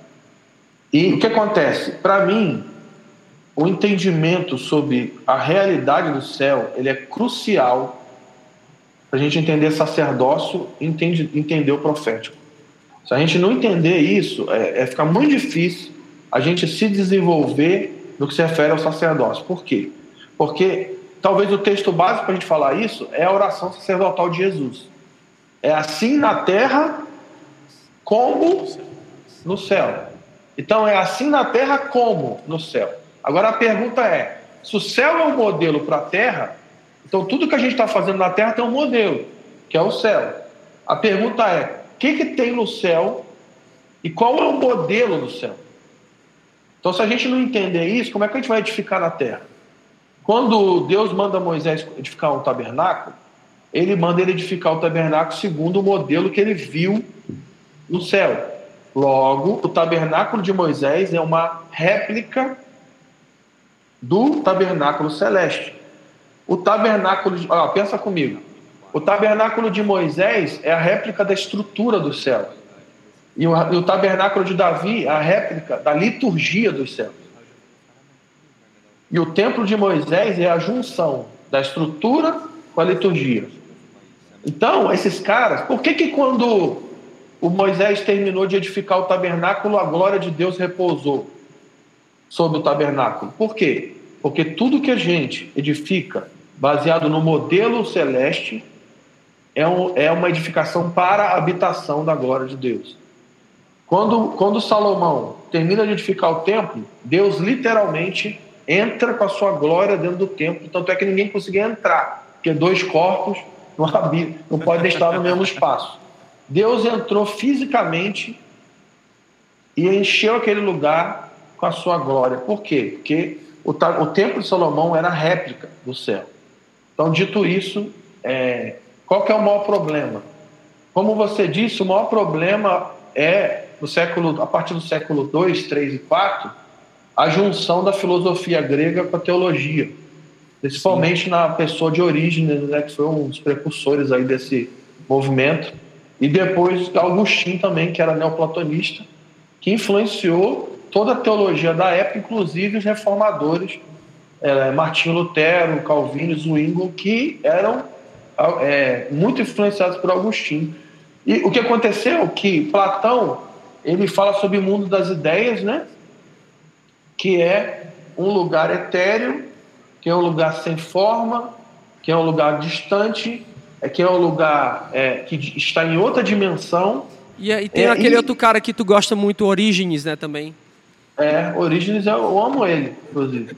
Eu, eu, tenho, eu tenho um certo, eu tenho um, amor profundo por Orígenes. E aí, a partir dos ensinos de Orígenes, o pessoal começa a associar o mundo das ideias com o céu. E aí tem algumas expressões que eu, que eu aboli da minha vida. Por exemplo, eu, eu cresci ouvindo que o céu era uma outra dimensão. A gente já ouviu muito isso, né? Que o céu é uma outra dimensão. Mas o céu, ele não é uma outra dimensão. O céu é parte integral da criação. O céu está em cima e a terra está embaixo. Sim. Jesus disse: Eu desci do céu, e ele disse: Eu vou voltar para. Eu vou subir de novo. Então o céu não é uma outra dimensão. Você abre um portal do Power Ranger e sai no céu. O céu está em cima. Depois eu até mando um gráfico para vocês aí eu já, isso. Eu já vi estudos falando sobre isso, até porque tem textos que falam do norte, né? O céu está no norte, né? Então, eu, eu, já, eu não sei se parte essa linha de, de, de pensamento que fala que se a gente tivesse a capacidade, capacidade física, né, combustível de subir o norte extremo, nós alcançaríamos as dimensões celestiais pelo norte. Eu não sei se isso tem a. Não, eu acredito nisso profundamente que Jesus fisicamente subiu ao céu. Literalmente. Jesus subiu em Jerusalém, atravessou as galáxias, e passou pelo céu. segundo passou pelo segundo céu, chegou no terceiro céu, o anjo olhou, falou: "Vai ter um homem chegando, quem é esse?" Aí alguém gritou: "Levantai a porta das vossas cabeças, que entrará oh! Uau. E as doze portas da cidade se abriram, Jesus entrou na cidade fisicamente. E foi a primeira vez que o homem entrou no jardim do Éden depois que Adão foi expulso. Uau. Porque a Bíblia diz que, o, que, o, que a praça da cidade é o jardim. Sim. A árvore da vida está lá. E Jesus, ele entra no jardim, depois ele sobe o Monte Sião, literalmente, e ele chega lá em cima, entra dentro da sala do trono quando ele entra, ele olha para o lado e ele vê João chorando. Aí alguém fala para João assim: não precisa chorar, não, porque o cordeiro venceu para tomar o livro. Então, o, o céu é físico, o céu é real. O céu é um lugar que está acima do universo e esse lugar está descendo. Amém. Por quê? Porque a cidade, ela agora vou polemizar. A cidade está descendo por quê? Porque se o final é a restauração de todas as coisas, significa que a cidade um dia teve aqui embaixo. Sim. É, mas, é, sim. Alguém quer falar alguma coisa que eu tenho algo... Não, pastor, por favor. É, é justamente porque, assim, isso parte da, da, até da literatura, o Flávio Josefo, ele faz, acho que é, citações sobre isso, que parte da, da rebelião de Nimrod, ela tinha por Exatamente. alvo alcançar o esse Éden que parece que pairava ainda, né? O judaísmo uhum. que, é porque o judaísmo, cara, é, é a base para todo o misticismo e para tudo que é bom, tudo que é ruim. A nível de espiritualidade, o judaísmo crê isso. É, é, então tinha, foi, a, a, o pensamento de Nimrod justamente era alcançar a porta da casa dos deuses, né, que no caso era o Éden. Aí tanto que alguns creem que depois disso o Éden foi recolhido e subiu, né? É, a gente, a gente tem a certeza que antes do dilúvio o jardim que estava na terra subiu e agora o jardim está é, lá no céu, no terceiro céu. Só que tem um versículo que é um punk, que é, que é Hebreus 11, que diz assim: que pela fé Abraão caminhava na terra como peregrino atrás da, da cidade, cidade, do qual Deus é arquiteto e construtor. Olha só, é não... Abraão ele não estava se movendo na terra por causa, atrás de uma terra prometida. Ele estava atrás da cidade. Amém. Apocalipse, Apocalipse de Baruque, né? Apocalipse de Baruque fala disso, né? Realmente ele no dia que ele passou de... pelo entre o sacrifício, ele viu a cidade, né? Passou pelas portas. É uma coisa assim, tem uma profecia apócrifa disso, né? Ele creu Cara, tanto ao ponto de, de procurar mesmo pela cidade, né? Muito pensa real. comigo, olha que doido. Olha o tabernáculo de Davi. O que, que tinha no tabernáculo de Davi? Tinha quatro videntes, músicos. Davi, Asaf, Manja do Tum. O que, que tinha no tabernáculo de Davi? 24 turnos de música e, e oração. O que, que tinha no centro do tabernáculo de Davi? A arca. Que representa o trono. o que, que é a sala do trono? A sala do trono é um trono, Deus está no trono. Ao redor do trono tem quatro seres com olhos na mão desses quatro seres tem harpas e taças, e em volta do trono tem 24 anciãos. O que, que Davi fez no tabernáculo de Davi? Olhou para o céu e reproduziu na terra. É isso mesmo. Isso é, é, um, é, o pessoal fala que é um mini céu né, que ele fez ali. Um mini céu em, na, na, naquela tenda de Davi, né? Por isso que cremos que, né, até tem uma brincadeira aí, né, que que o pessoal queria, queria morar no céu, queremos no céu, mas a Bíblia diz que a cidade está descendo, né? Pô, o cara vai desencontrar, vai dar ruim, né, bicho? Porque, ó, a cidade vai descer, tu vai morar no céu. Vai, vai morar no vácuo universal. Ô, Fábio, ô, Fábio. Ah. E se vocês estão dizendo aí, então, que Davi replicou, né? Ele construiu, então você está querendo dizer que no céu vão haver pedreiros, né? Pedreiros? É, vai ter que ser construído, né? Não, não, não, é isso. Não, não, é porque assim, é, é, deixa eu construir, deixa eu explicar que ele está entrando já numa outra linha já aí. É porque assim, tudo que é feito visível, né, foi feito a partir do mundo que é invisível. Ou seja, é, a gente crê muito nisso que o céu é uma estrutura social, tá entendendo? Funcional, tá entendendo? Uhum. Com soci, é, é, eita, isso aí vai ser o tema do outro podcast aí, tal, com sociedades funcionando, tá entendendo? Com nações, com, com, com povos, mesmo. estruturas de uma cidade. Se, o que é que tem numa cidade? Se a gente fala de uma cidade, o que é que hoje nós temos na cidade? Nós temos trânsito, nós temos fluxo, nós tem temos casa, casas, tem, rua. tem ruas. Então, é como se os nossos irmãos aperfeiçoados, eles estão parte de uma sociedade funcional. Então, há trabalho no céu, há funções nos céus que nós não entendemos, mas que elas existem. Ok, entendi, entendi. Eu creio, eu creio que é uma cidade funcional. Gigante, inclusive, quase todo o tamanho dos Estados Unidos. É, com, a, com a mesma altura da, da, da, mesma largura e comprimento. E as pessoas estão morando lá, literalmente. Uma cidade cúbica, né? Cubo, né? Uma cidade cúbica. Então, eu, eu, eu, já, eu já acreditei nisso, mas hoje eu abandonei essa teoria eu já ouvi falar porque disso. A Bíblia, porque a Bíblia diz que tem um muro. Se tem um muro, como é que é um cubo? É. E tem uma montanha, e tem uma cidade, é. tem uma. É. É então, o que que para mim é a cidade? A cidade, a Bíblia não diz que ela é cúbica, a Bíblia diz que ela tem a mesma altura de profundidade e largura. Então, para mim, o que que é a cidade? A cidade é uma é uma cidade quadrangular com um muro de 60, 65 metros, se não me engano, de altura. E Dentro da cidade tem a praça e dentro da cidade é um monte. Então pensa comigo. É uma cidade, é uma cidade com um muro e com um monte. Por isso que ela é alta. Bem não porque alta, é um né? cubo. Bem alta. Então, e o que, que tem na cidade, no, no, no monte? Casas, pessoas. Sim. E o que que leva, esse monte leva até onde? na sala do trono. Pensa comigo. Todos os mo monumentos antigos, o que, que eles são? Pirâmides, zigurates. O que que Nimrod construiu? Uma zigurate, um monte.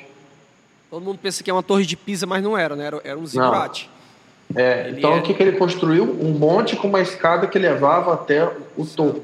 Todos esses monumentos, to, é, pirâmide da Rússia, pirâmide da, do México, pirâmide do Egito, tudo isso aí era a tentativa do homem pagão de reproduzir a cidade de Deus na Terra. Por isso que no topo de todos esses ambientes era um lugar de invocação e sacrifício. O próprio panteão grego, o que é o panteão grego? É. É um monte e no topo do monte tem a sala dos deuses. O que, que é? Que, que é a mitologia nórdica? É uma cidade que no topo dessa cidade está o trono de, de Odin. Então tudo isso aí é réplica da teologia hebraica que os evangélicos nem sabem mais, se perdeu. Os, os, os, os filmes da Marvel estão mais perto do céu do que o. Sim. É uma complicação. É. É, a gente estava um dia desses conversando aqui que, tipo assim, a igreja ela foi para um extremo. Ou ela judaiza demais a parada, tá entendendo? Ou ela anarquiza completamente os oráculos judaicos. E a gente estava conversando que a igreja católica meio que ela depenou muito do que a verdade que a igreja primitiva carregava, muito dos ensinos que, que os judeus herdaram, da sabedoria dos profetas e tal, que isso tinha da, da, na, na igreja dos primeiros séculos.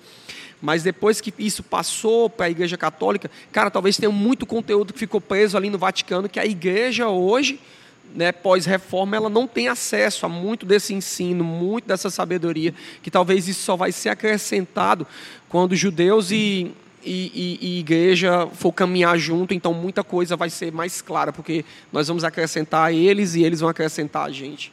Eu não sei se isso É, tem... aquele- o, o afastamento né, da, da igreja da, do hebraísmo lá para o século II e III, e, e, e a partir desse momento abraçando a filosofia como uma, uma base para a interpretação bíblica, é, deu muito ruim, né?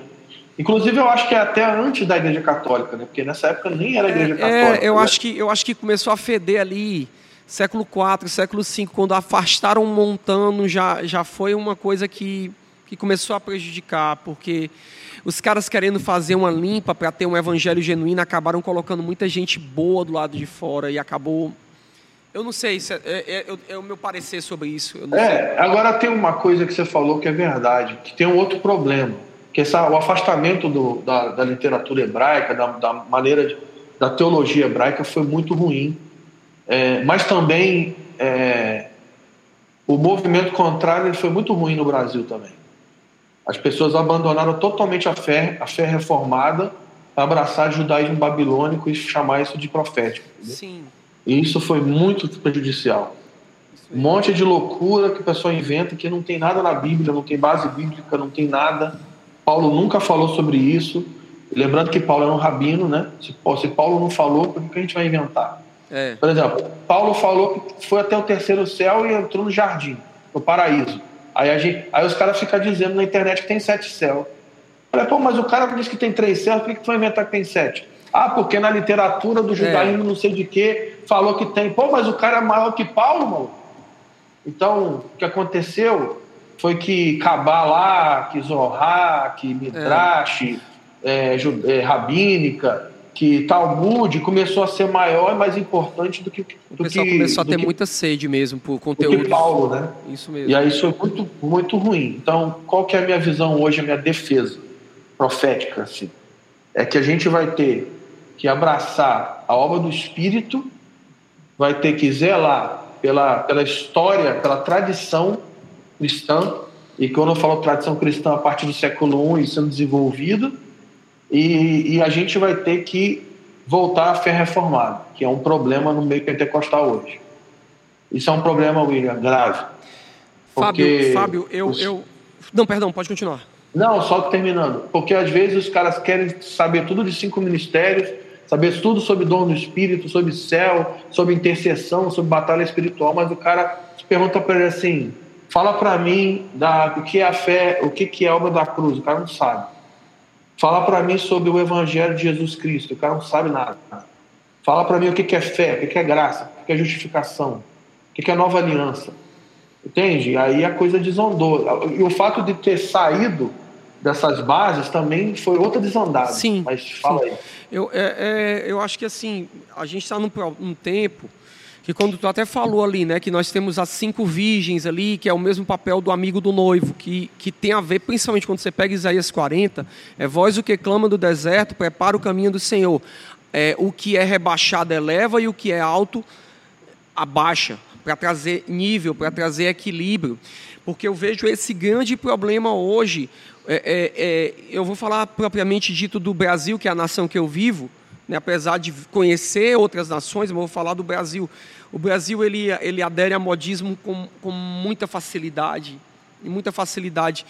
E isso traz problemas pastorais graves. Tá entendendo? Eu falo como um pastor, né? Agora que uhum. falo como pastor, problemas pastorais graves, porque a gente tem um problema. Primeiro, primeiro, é, é complicado hoje, por exemplo, eu, se eu for pregar, e eu vou usar às vezes uma alegoria bíblica para poder trazer um ensinamento, é complicado às vezes. Eu, eu tenho que contar toda a história, porque as pessoas, elas não conhecem mais a história bíblica. História mesmo, história, sabe? Gente, todo mundo aqui sabe que é. Pessoal, vou falar sobre Mefibosete hoje, né? Tá entendendo? Tipo assim, que quem é Mefibosete? Né? Eu tenho, eu tenho, que contextualizar, eu tenho que contar a história toda. Se eu falar, gente, eu vou falar hoje sobre a profetisa Uda, gente, eu vou falar. Então, tem esses pontos, assim, é, é, que a gente tem essa deficiência, isso é uma verdade, tá entendendo?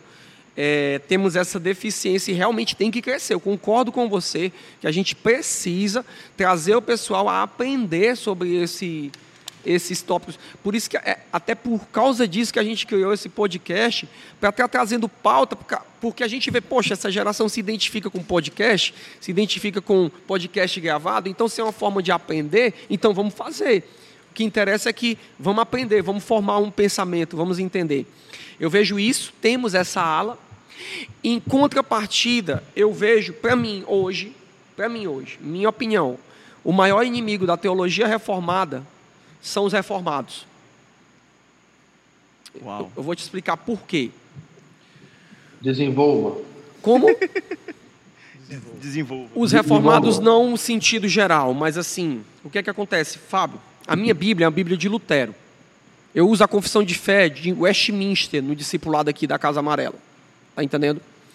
É, é, as cinco solas são elementos que nós tratamos aqui. Então eu, eu não preciso estar, tá, tá, tá, tá, poxa, falando que eu não, não, não, não uso disso. Cara, tem uma Bíblia de Lutero, mano. Eu, é a Bíblia que eu prego. Tá entendendo? Só que hoje, cara, o que é que eu estou percebendo um problema, sabe, Fábio? É que eu não estou vendo isso em ti, no que eu estou conversando contigo. Mas, cara, tem alguns caras que fica complicado, às vezes, estar numa mesa para conversar com eles, cara porque os caras estão colocando John Piper acima de Paulo. Então, tipo assim, não pode acontecer nada além do eixo do que está escrito Sim, dentro do texto reformador ou dentro da teologia reformada. Como, por exemplo, cara, eu amo sermão expositivo. Eu acho perfeito, velho. Só que os, às vezes eu vejo um abuso do cara dizendo assim: se não pregar expositivamente, isso. então não é sermão bíblico. Então Jesus está ferrado, velho. Vi muito isso. Jesus está ferrado, porque ele é alegorista, ele pega por, por, por parábolas, tá entendendo? Então, por, tu entende quando eu estou dizendo que às vezes é, é, os caras entram tanto, porque tipo assim, eu, eu, eu amo a teologia reformada, só que tem cara que está tornando isso um ídolo. Sim. Eu estou vendo esse grande problema. Aí o que é que acontece? Os caras por exemplo, eu, eu queria estar nesse, nesse clubhouse que tu estava aí, que teve os caras. Eu queria, eu não, queria ter. De, cara, eu teve uma hora que entrou o Mauro Master. Pra tu ver, foi, foi um furdunço.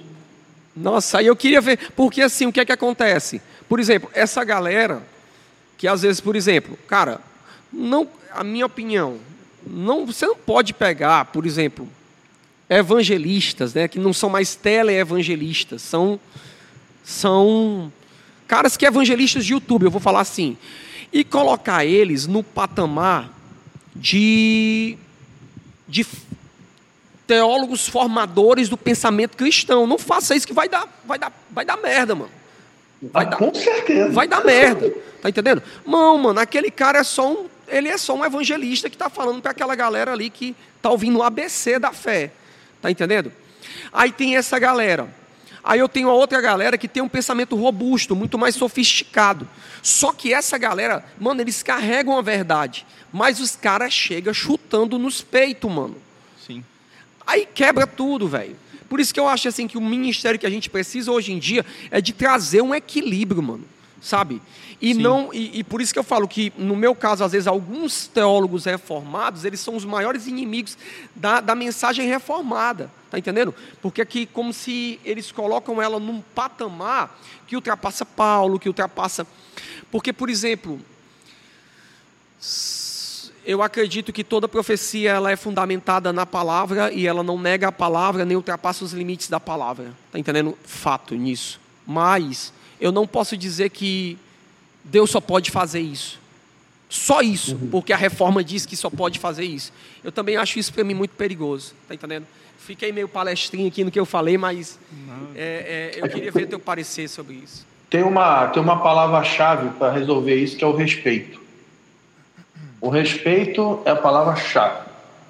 Tem um vídeo na internet que, para mim, todo, todo pastor tinha que ver esse vídeo. Que é um vídeo da Vida Nova, que é o Craig Kinner, que é um dos maiores teólogos pentecostais do mundo, sentado numa mesa com o Michael Orton, que é sensacionista, que é também um dos maiores teólogos também, é, aí da atualidade, e eles estão conversando sobre dons de línguas. E quem está mediando a conversa é o Jonas Madureira. Cara, os caras são um- de um- de um- Não sei nem como a palavra usar, mas. Do panteão, né?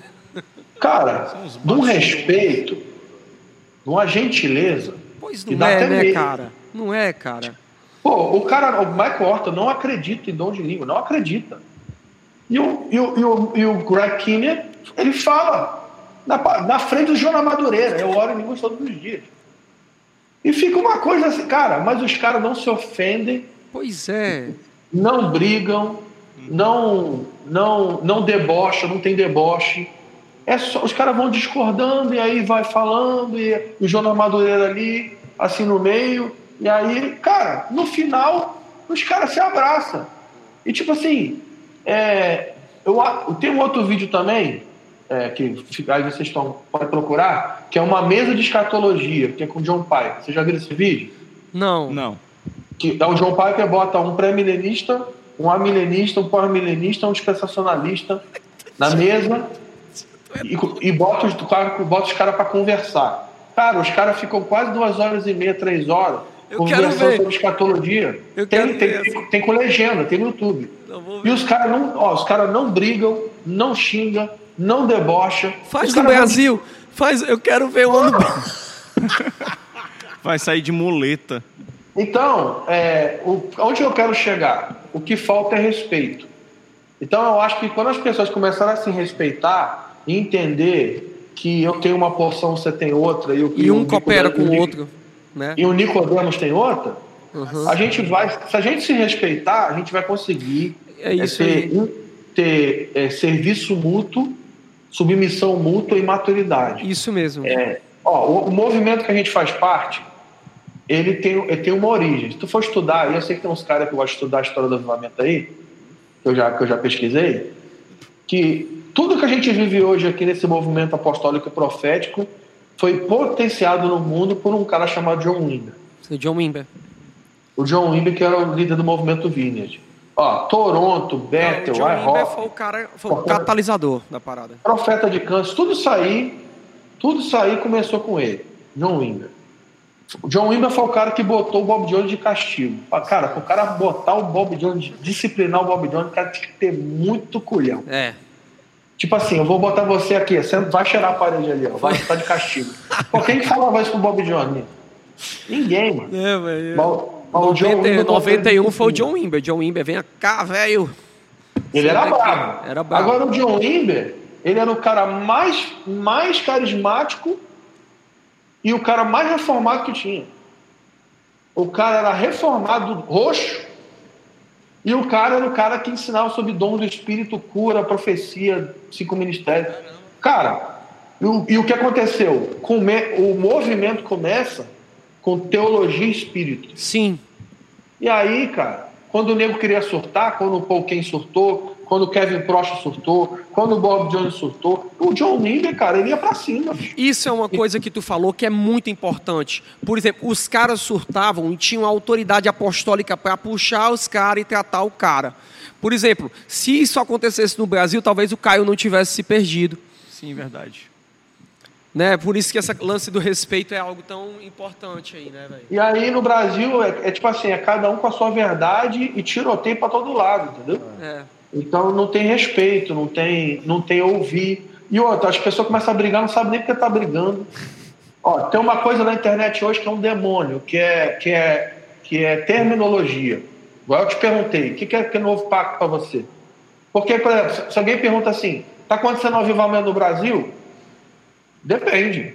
Depende do que é avivamento para você. Primeiro a gente tem que perguntar o que, que significa avivamento para você. O que significa avivamento para mim? Aí a gente começa a discutir. O problema é que o pessoal está falando coisas diferentes, usando menos, menos termos. Mesmas palavras tá- com terminologias diferentes. E, e é um tiroteio, cara, que não tem fim, porque não tem submissão. Quando o Paulo ensina sobre ser cheio do Espírito, ele fala: ó, como é que faz para ser cheio do Espírito? Eu vou ensinar. É um bom rabino. Ele fala: ó, não, não vos embriaguei com vinho, mas enchei do Espírito como? Falando entre vós, com salmos, hinos e cânticos espirituais. Número um. Número dois, dando graças a Deus por tudo. E número três, submetendo uns aos outros, sujeitando uns aos outros. Olha aí. Como é que faz pra, como é que faz pra gente ter avivamento? Se não tiver sujeição, querido, Não rola, né, Fábio? não, Não tem rola. derramamento do Espírito. É uma coisa que eu acho muito massa, por exemplo, o Mike Bickle, né? Foi um dos caras esses- nos últimos anos a ser um potencializador dessa mensagem ah, escatológica que para mim eu vou dizer um, corre- correta para os últimos dias, mas ele anda com Bill Johnson, cara. Tá Não, entendendo? isso dá medo, dá medo. Não, isso me Dá assusta, cara. Também. Não, como, Se fosse como no Brasil, se fosse dois brasileiros, tinha se matado. tinha se matado, é verdade, cara, é verdade. E, eu- e anda bem, e os músculos de um vão servir no outro, e eu fico, "Ô, tá louco, tá louco, mano. Cara, tem, tem uma conferência do Once, que eu não, sei- eu, eu não- não lembro qual foi o ano, se foi 18, 17, que o, que o Bill Johnson pregou. Maluco, o Mike Bickle pregou uma coisa na, na conferência e o Bill Johnson pre- despregou o Mike Bickle. Tipo assim, cara, tipo assim. E os caras tava termina, e os caras se abraçam, e tá tudo certo, tá tudo bem, se respeita. Quem que faz isso no Brasil, William? É, Fábio. Tu vai é- chamar, tu vai chamar, tu sabe que o cara. não- tu- tu- que- quem, que, quem do movimento apostólico vai chamar o Nicodemo para pregar no Brasil? Ninguém, bicho. Fábio, a- eu, eu queria. Eu vou te perguntar- dizer um cara que fez isso. Vai. Márcio Valadão. Ah, mas o Márcio Valadão é a sua unidade, né, querido? Cara, porque o Márcio. Esse velho me ensina, mano. Perdão, parça, eu não tô desrespeitando, eu tô falando do cara como. Ele. a- a- como um ancião, cara. Aquele cara, ele chama todo mundo, mano. Respeita todo mundo. Você não vê o cara falando mal de ninguém, né? Escuta todo mundo. E eu já vi o, o, o Nicodemos maiando Judas, velho, em cima de coisas como a Lagoinha. E ainda assim o cara vai e chama, né, mano? O Márcio Valadão é a sua unidade, cara. É. Tá maluco. Hein, Fábio? Eu queria, assim, que o senhor comentasse um pouco sobre. Desculpa o Chamou senhor. de senhor de novo. Desculpa, desculpa. É, eu queria que você comentasse é, em cima disso daí a respeito do ministério, né, do, do Vozes e Trovões, ah, porque flui muito na- dentro dessa questão do louvor profético, né? E a gente vê dentro da teologia reformada muito aquela visão do, do canto instrutivo, né? Do canto da- do, do meio que da, do cante às escrituras, né? Aquela aquela ideia assim de, de apenas cantar aquilo que, que, que possa ser pregado, né? E eu queria ver como é que você lida com isso, assim, como é que você enxerga a questão do o uso do ministério do louvor para fluir no profético e como você vê o antagonismo disso, né? A questão do canto instrutivo dentro da teologia reformada. Essa pergunta profunda, né? É, Rosa! Engromando, velho. Será que eu sei responder essa pergunta? Bom, vamos lá. é, nós, o nosso encargo. Sim, né, pronto, sintetizando, o que esta coisa quis falar é o seguinte, cara, tu canta espontâneo, adaptando a partir do texto bíblico. Tu, no, no caso, o ministério, o Vozes e Trovões, tá entendendo? E, e a, a linha reformada, ela diz que, que o canto tem que ser o texto bíblico e tal, o inário, aquela parada toda. É, é que assim, é que, de novo, é a questão dos termos, né? É que reformado hoje virou um troço tão gigante que, que hoje reformado não é mais igreja histórica, né? O movimento reformado no mundo, no Brasil hoje é, é louco, né? Então, assim, é complicado. Por exemplo, o, o, você vai no Liberdade Rio aqui no aqui que é, a, que é a casa de oração Liberdade Rio, que agora mudou de nome para Incessante. Os caras são reformados, mas vai no culto lá. O pau quebra. Mas assim, respondendo a pergunta da música, é, profecia, para mim, é, é traduzir a mente e o coração de Deus através de uma linguagem humana. Então, vou repetir. Profetizar, para mim, é, é, é traduzir o que Deus pensa e os desígnios do coração de Deus numa linguagem humana. E a música, ela é uma linguagem humana, porque em toda a escritura você é, vai ver é, homens se utilizando da, da linguagem música para profetizar para proclamar né, os pensamentos e os desígnios de Deus. Dito isso, é, eu acredito que profetizar com música é posicionar o que Deus está fazendo, falando, estabelecendo num tempo. Isso independe de você estar tá cantando um texto, se você está cantando espontâneo, ou se você está cantando uma música do Inário. Fez sentido? Peraí, repete essa última sentença. Repete essa última sentença. Eu, que eu, eu, eu, nem lembro o que eu falei, mas vamos lá. É, prof, cantar música profética é você posicionar através de um cântico o que Deus está fazendo, falando, estabelecendo num tempo. Sim. Eu acho que foi isso que eu falei. Sim. Sim. Então tem a ver com que Deus está sobre qual é o ritmo do coração de Deus, qual é a prioridade de Deus em que tempo nós estamos no plano de Deus, é, o que Deus está restaurando no Brasil, como Ele está nos posicionando, entendeu? Qual é a palavra de Deus para o Brasil nesses dias?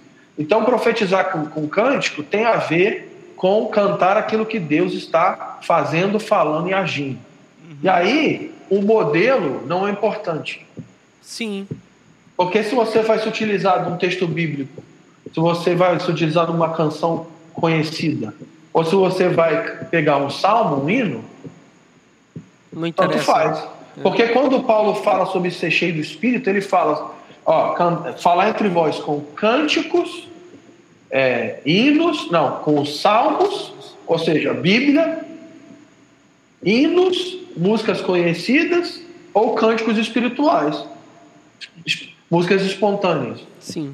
Então, o modelo ali não é, não é importante. O importante é se eu estou cantando o que o Espírito está falando. Amém. Fez sentido? Porque tem sim, gente que sim, acha sim, que música certeza. profética é espontânea. E tem gente que acha que música, que, que música reformada é cantar a Bíblia. Aí, aí, tipo assim, então, profecia não canta a Bíblia. É. Entendeu? Então, então não, não, não, a, a, a, gente tem um, a gente tem um livro com 150 músicas proféticas cheia de instrução, cheia de cristologia. Ah, Salmos falam. O que eu achei mais. Você tá falando da harpa. O que eu achei Não, mais salmos, fantástico. Salmos, salmos, com certeza. Altamente Hã? instrutivos, proféticos, Sim. profundos. O, o que eu acho mais fantástico dentro do Voz e Trovão é justamente porque flui dentro de três vertentes, né? Primeiro, é, é, fala-se sobre as escrituras, depois canta-se, é, é ministra-se sobre aquilo que foi, que foi expressado pelas escrituras, depois canta-se aquilo que foi ministrado. É, é uma coisa dentro do profético, né? Flui-se no profético. Então é uma coisa assim completa, né? Tem, tem, um, tem todo o apanhado, né? Não, esse, esse é o objetivo. A gente quer discernir o que Deus está fazendo, quer expressar aquilo que Deus está fazendo, quer instruir na Escritura com relação ao que Deus está fazendo e quer cantar acerca disso. Querido, se eu tiver no culto e eu estiver pregando sobre um assunto, e o Espírito estiver soprando por um assunto, e alguém cantar uma música que não tem nada a ver com o que, o que o espírito está soprando, se alguém, se alguém flechar a pomba com a música errada, eu mato. Essa foi boa. Flechar a pomba. Não, mas é isso mesmo, cara. Direto! Mano, é Flechar isso. a O cara tá pregando uma coisa aí, Que o cara isso, entra irmão, pra, atravessando, mano. Aí tu diz assim, pô, eu passei uma hora construindo uma parada, o cara. É, é, oh, meu Deus. Deixa eu aproveitar, deixa aqui, pessoal. É, a gente tá fluindo aqui demais e o horário passou aqui bastante, mas eu quero ver se o pessoal da internet tem alguma, alguma Quer que pergunta aí, aí. O pessoal tá mandando mandar um alô. É, né, tem, uma, caras. tem um monte de gente falando aqui, a gente não conseguiu é, é, dar muita, muita ênfase aqui, mas o nosso repórter, ele tá, ele tá atencioso, onde? Será que- totalmente ele tá, tá Acho que de tá tendo atenção é aí que nas ele tá perguntas. Acho que tá tendo promoção do iFood lá no céu, viu, irmão? Giovanni Monteiro, fala um oi aí pra gente, cara. Eita, gente, olha só, voltei, pessoal. Já estão começando a descer. Rapaz, eu vou dizer um negócio pra vocês, viu? A reunião lá em cima foi maravilhosa. Me deram um equipamento aqui pra descer junto com os anjos. Estão invadindo agora a terra. O negócio tá bom, tá maravilhoso. Eu, eu peguei no na, na- na mão do anjo, fiquei com cabelo louro. Vocês estão vendo aqui? Tá um negócio poderoso. Botei esse capacete aqui pra não levar uma mãozada, né? Gente, olha, eu quero só dizer pra vocês que aqui- não tem mais pergunta, o pessoal tá amando, o chat aqui tá bombando. A pastora Samara disse o seguinte: Fábio, até agora a única polêmica foi a do Clubhouse mesmo, viu? Porque o, o resto tá todo mundo amando. E aí levantaram até aqui uma. Uma enquete, quem aí ama o Theo? Pessoal, muita gente ama o Theo, é viu? Todo mundo amo demais. As perguntas dele me representam muito. É isso aí, o pessoal tava doido para saber sobre essa questão das canções, das músicas. Olha, continuem aí, tá muito bom. Eu vou lá, pessoal. Agora a gente tá chegando já já na Terra, tá um negócio aqui muito bom. E valeu, gente! Valeu, Giovanni. Valeu, já- Giovanni. Já, que o Giovanni não tem nenhuma pergunta, eu, eu lembro de uma que eu, que eu li aqui, a- se eu não me engano, da pastora Samara. Ela. Eu vou voltar um pouquinho na cidade. Se, Fábio, você teve alguma experiência nessa cidade? É, eu acho que foi interessante. Pastora Samara que fez. Rapaz, pergunta difícil. Já. A gente pode ir. Tá respondido, né? Detalhes, O detalhes. cara é dos nossos, mano. É, Ele Fábio, é do time da droga pesada, Ó. Eu fui cobrado aqui, Vou ó. falar um negócio. Vou falar um negócio. Pessoas proféticas não falam daquilo que leem, falam daquilo que vem. Amém. Isso mesmo. Amém. Dica aí. Muito bom. Isso mesmo. Muito bom. Isso mesmo. Ô, Fábio, é, é mudando de, de, de, de, de pauta completamente aqui, me diz uma coisa. Hoje você tu, hoje tu trabalha só com só com voz, só com a plataforma do voz, com com o teu ministério, só ou tu, te- ou tu tem um, um trabalho secundário também? Não, eu trabalhei até os 34 anos. É, aí tem seis anos que eu tô que eu tô Tempo, tempo é, integral no caso. Integral, é. Tempo integral. E eu trabalhei com TI, né? Ah, essa história é longa. Eu trabalhei com, com segurança de TI, trabalhei com firewall, caçando hack, negociando Bitcoin com traficante de informação. Esse cara é uma caixinha de surpresa, mano. Pelo amor Trabalhei de Deus. com trabalhei com segurança, com TI, infraestrutura. Trabalhei em Petrobras, Vivo, Nossa, é. Trabalhei com coisa pesada em TI, pesada. Aí cheguei numa hora que, cara, ou você vivia o que eu tinha que viver, ou, ou não. Mas eu tinha uma parada que, como eu trabalhava com consultoria, é, eu, eu trabalhava em home office, né? Então eu tinha essa versatilidade Podia- para conciliar com as questões ministeriais. Uau. Só que Deus falou assim: ah, vou, vou, vou- vou fazer, vou fazer ele se divertir. Vou falar assim: ah, sai do emprego aí e vamos só viver aí da obra aí, uma semana de cada vez para você ser mais legal. Tá muito, tá muito, não tá tão divertido. Aí foi isso. A gente tá aí, tem uns seis anos já, vivendo uma semana de cada vez. E a pandemia também vem para que é uma delícia, né? Para todo missionário. Caraca, É. mano. É uma delícia, é muito bom. Principalmente para ministros como tu, que trabalham principalmente com escolas, né? É. A parada... Deixa, deixa eu, eu Mas- fazer uma, uma pergunta aqui. Eu queria até voltar um pouco no tema que tu estava abordando sobre eh, Moisés. Ele, tu falou, né, que ele, Moisés, eh, Salomão viram a cidade, viram o templo e eles replicaram na terra, né? Eh, todos podem ter uma visão do mundo espiritual e replicar alguma coisa na terra ou é só algo específico? É só para profetas? Como é que na tua visão isso funciona? Muito bom. Estão me ouvindo? Sim. Sim. Sim. Sim, ah, legal. É, é uma boa pergunta. Eu acredito que todos podem ter a revelação dessa realidade. Por quê? Porque a minha Bíblia diz que o sangue de Jesus abriu um novo e vivo caminho e por, pela fé nós podemos trilhar esse caminho até o trono da graça. E a Bíblia, ela é, é a revelação dessa realidade. Sim. Então, sim, todos podem ver.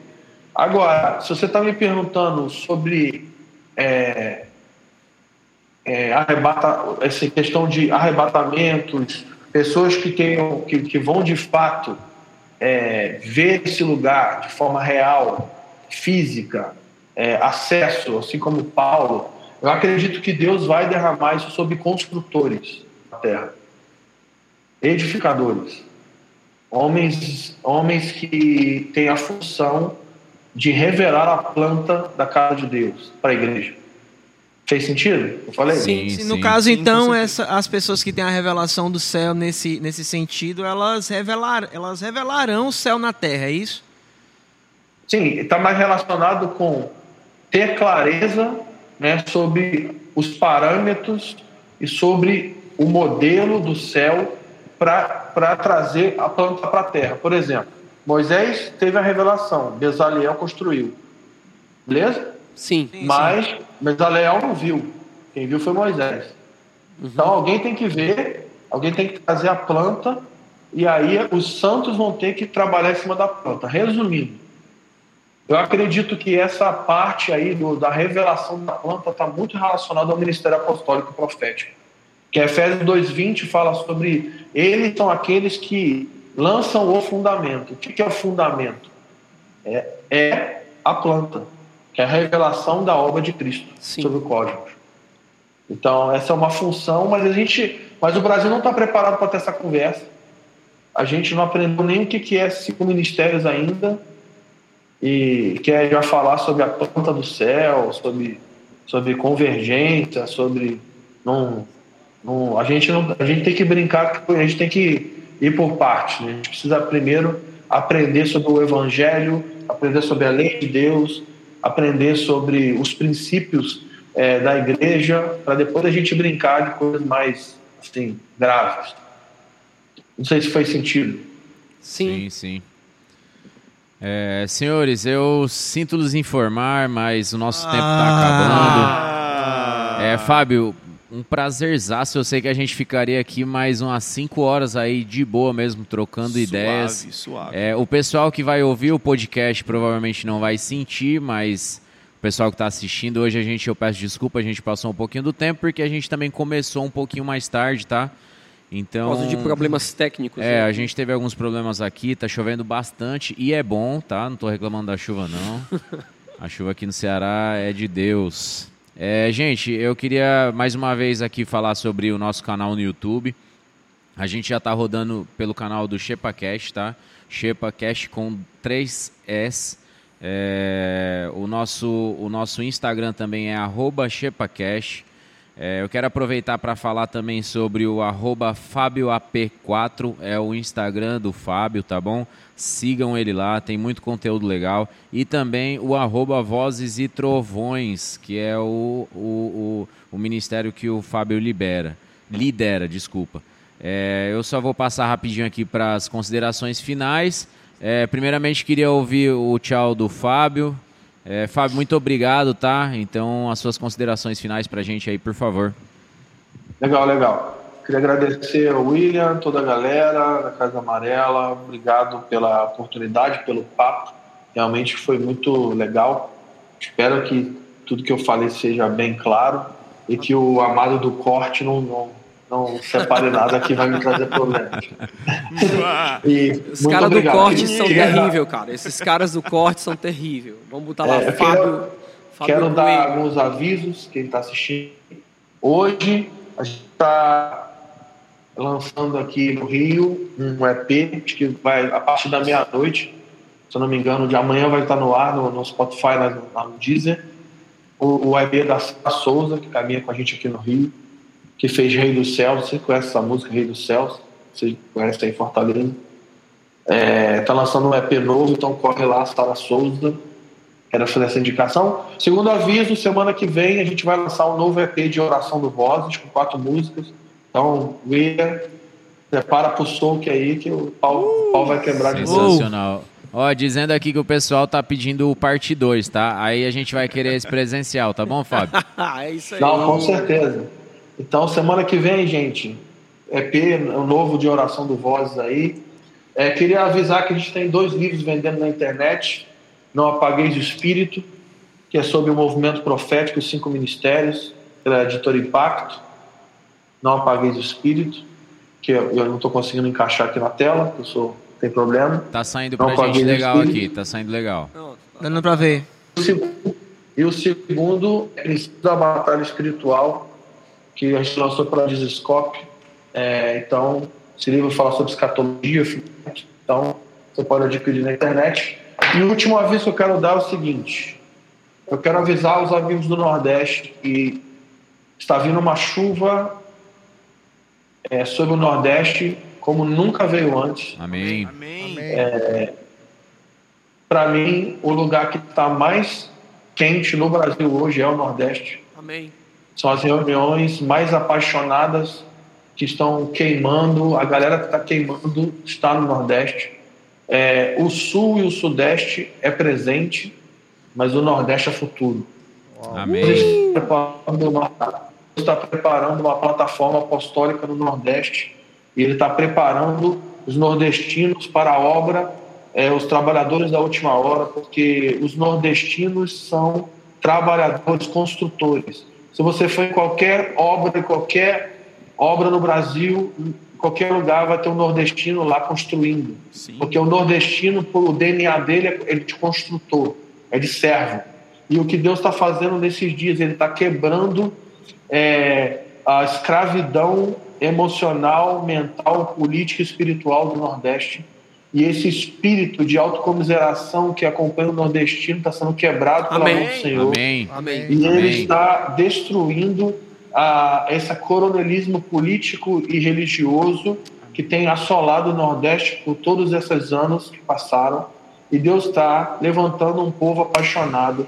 Ele está preparando Amém. esse povo porque o Brasil é um celeiro apostólico para o fim dos tempos, ele é um celeiro missionário e parte dessa massa missionária vai vir do Nordeste. Ele está preparando os improváveis e ele vai lançar nordestino para as nações da terra. Aleluia, Existe uma amém. ponte que está sendo refeita por Deus entre Portugal e Nordeste. Portugal vai ser uma plataforma na Europa que vai, que vai lançar nordestinos para todos os cantos do mundo. É, existe uma ponte que Deus está construindo entre Nordeste, Portugal e Oriente Médio. Amém. Então vocês precisam se preparar, vocês precisam entrar num lugar de devoção, piedade, oração, jejum e fundo é intimidade com a palavra de Deus, porque existe uma chuva que está vindo sobre o Nordeste. Amém. O Maranhão está pegando fogo, Fortaleza está pegando fogo, Salvador está pegando fogo, Petrolina está pegando fogo, João Pessoa está pegando fogo, Recife está pegando fogo. Então, existe um movimento de Deus no Nordeste e as pessoas no resto do Brasil não estão vendo.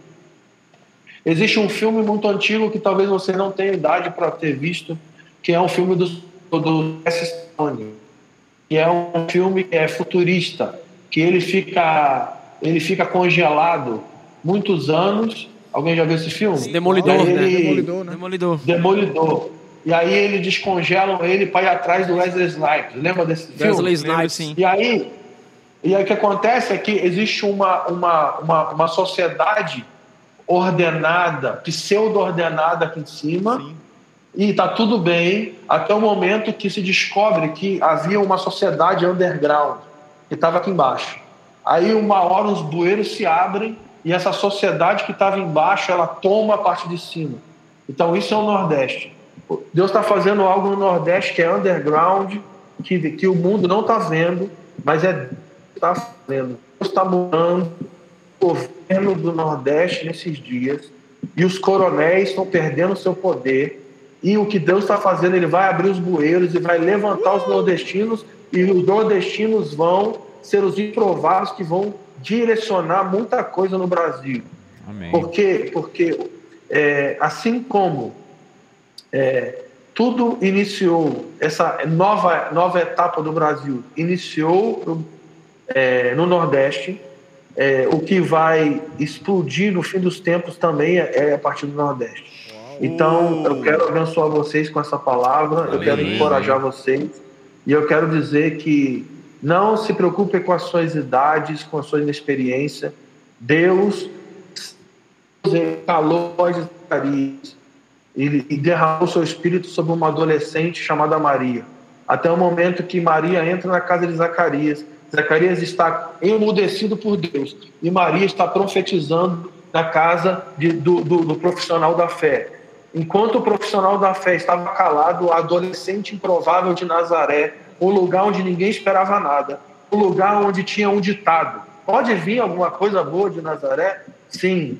O, o Espírito encontrou Maria em Nazaré e levou até ela, até ela a casa de Zacarias para profetizar. E a profecia de Maria, quando ela abre a boca, a Bíblia diz que o Espírito cai sobre, sobre Isabel e João Batista é cheio do Espírito Santo no ventre da mãe, porque uma improvável foi encontrada pelo Espírito e porque ela teve fé, porque ela confiou na Deus, Deus levantou essa mulher para é, é, encher o ventre dela com a revelação de Cristo.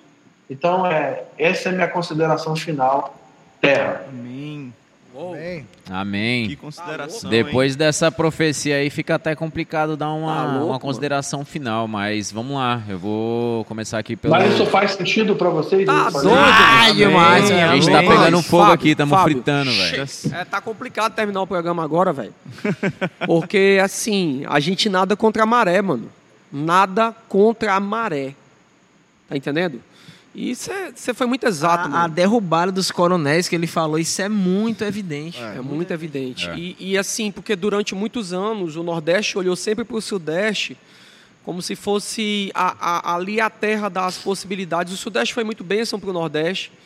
Só que agora, pela primeira vez na história, o nordestino está olhando e está dizendo: não, nós somos, nós somos assim, nós falamos assim, mas nós somos isso e Deus nos usa assim. E Deus nos. E Deus está fazendo algo aqui, tá entendendo? É como se a gente deixou de olhar para o Sudeste e começou muito a olhar para o que Deus está fazendo. E Deus está fazendo algo novo mesmo. Está fazendo Amém. algo fantástico. Tem total sentido para nós. Amém. Amém. É, Obrigado, viu, Fábio? Pastor Felipe Jacaúna, por favor, o microfone é seu. Quero agradecer mais uma vez pela oportunidade. Você tá drogado, hein? Quero agradecer ao Querubim Fábio aqui, que veio na nossa reunião. É, obrigado, você realmente é, é, colaborou demais. Quero agradecer o pessoal também que ajuda aqui toda quinta-feira a, a, a- o podcast acontecer, a equipe técnica. Toma café, cara. O café tá frio, tá horrível. E foi muito, foi muito, muito bom mesmo trazer essa, essa clareza sobre, a, sobre os dons, sobre as realidades celestiais. Eu agradeço mesmo é, por tudo. Valeu, irmão. Obrigado, pastor. Vamos lá, Theo. Suas considerações. Só tenho também a agradecer, né? Como sempre aqui só levando. Mas muito obrigado, Fábio. Muito obrigado realmente pelas suas palavras, pela profecia, pelo entendimento que você passou por tanta, com tanta clareza, né? Eu quero aqui aproveitar aqui o gancho aqui, a pastora Talita, minha irmã, ela pediu para eu honrar você, que ela admira muito o seu trabalho, o fluir profético, ela se inspira muito em você e agradecer pela sua participação, obrigado por, por, por tudo que você cooperou para o corpo de Cristo essa noite. Muito obrigado, Fábio. É, eu também agradeço demais, viu, Fábio? É, É, Thalita aí, é, né? é um prazerzaço estar nessa, nessa mesa aqui, poder ter essa, essa proximidade aí através da internet, então agregou demais. Nós também aqui estamos extremamente felizes por estar participando disso daqui, tá bom? Brigadão mesmo. Pastor Elias.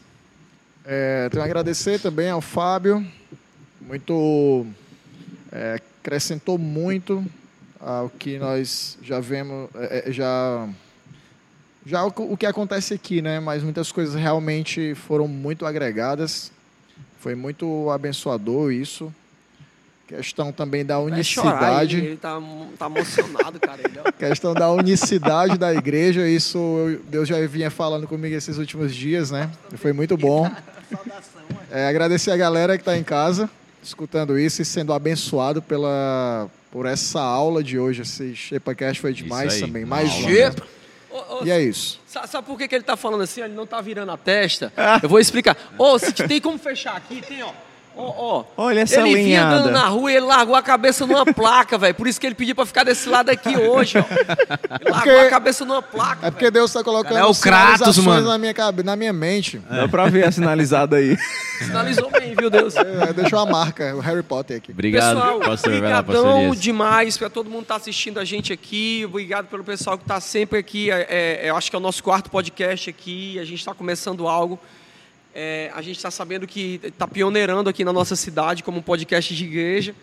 E, e eu estou muito feliz de ter o Fábio aqui com a gente, cooperando. Muito obrigado, cara. Eu sei que você tem uma agenda corrida pra caramba. E ainda assim, gastar um tempo com a gente com tanto carinho, tanta disposição, tolerar esses cearenses, esse paulista louco aqui, enchendo o saco aqui. Foi muito bom, Fábio. Obrigadão, obrigadão para vocês também, galera. Valeu, Show, gente. A gente se vê show. semana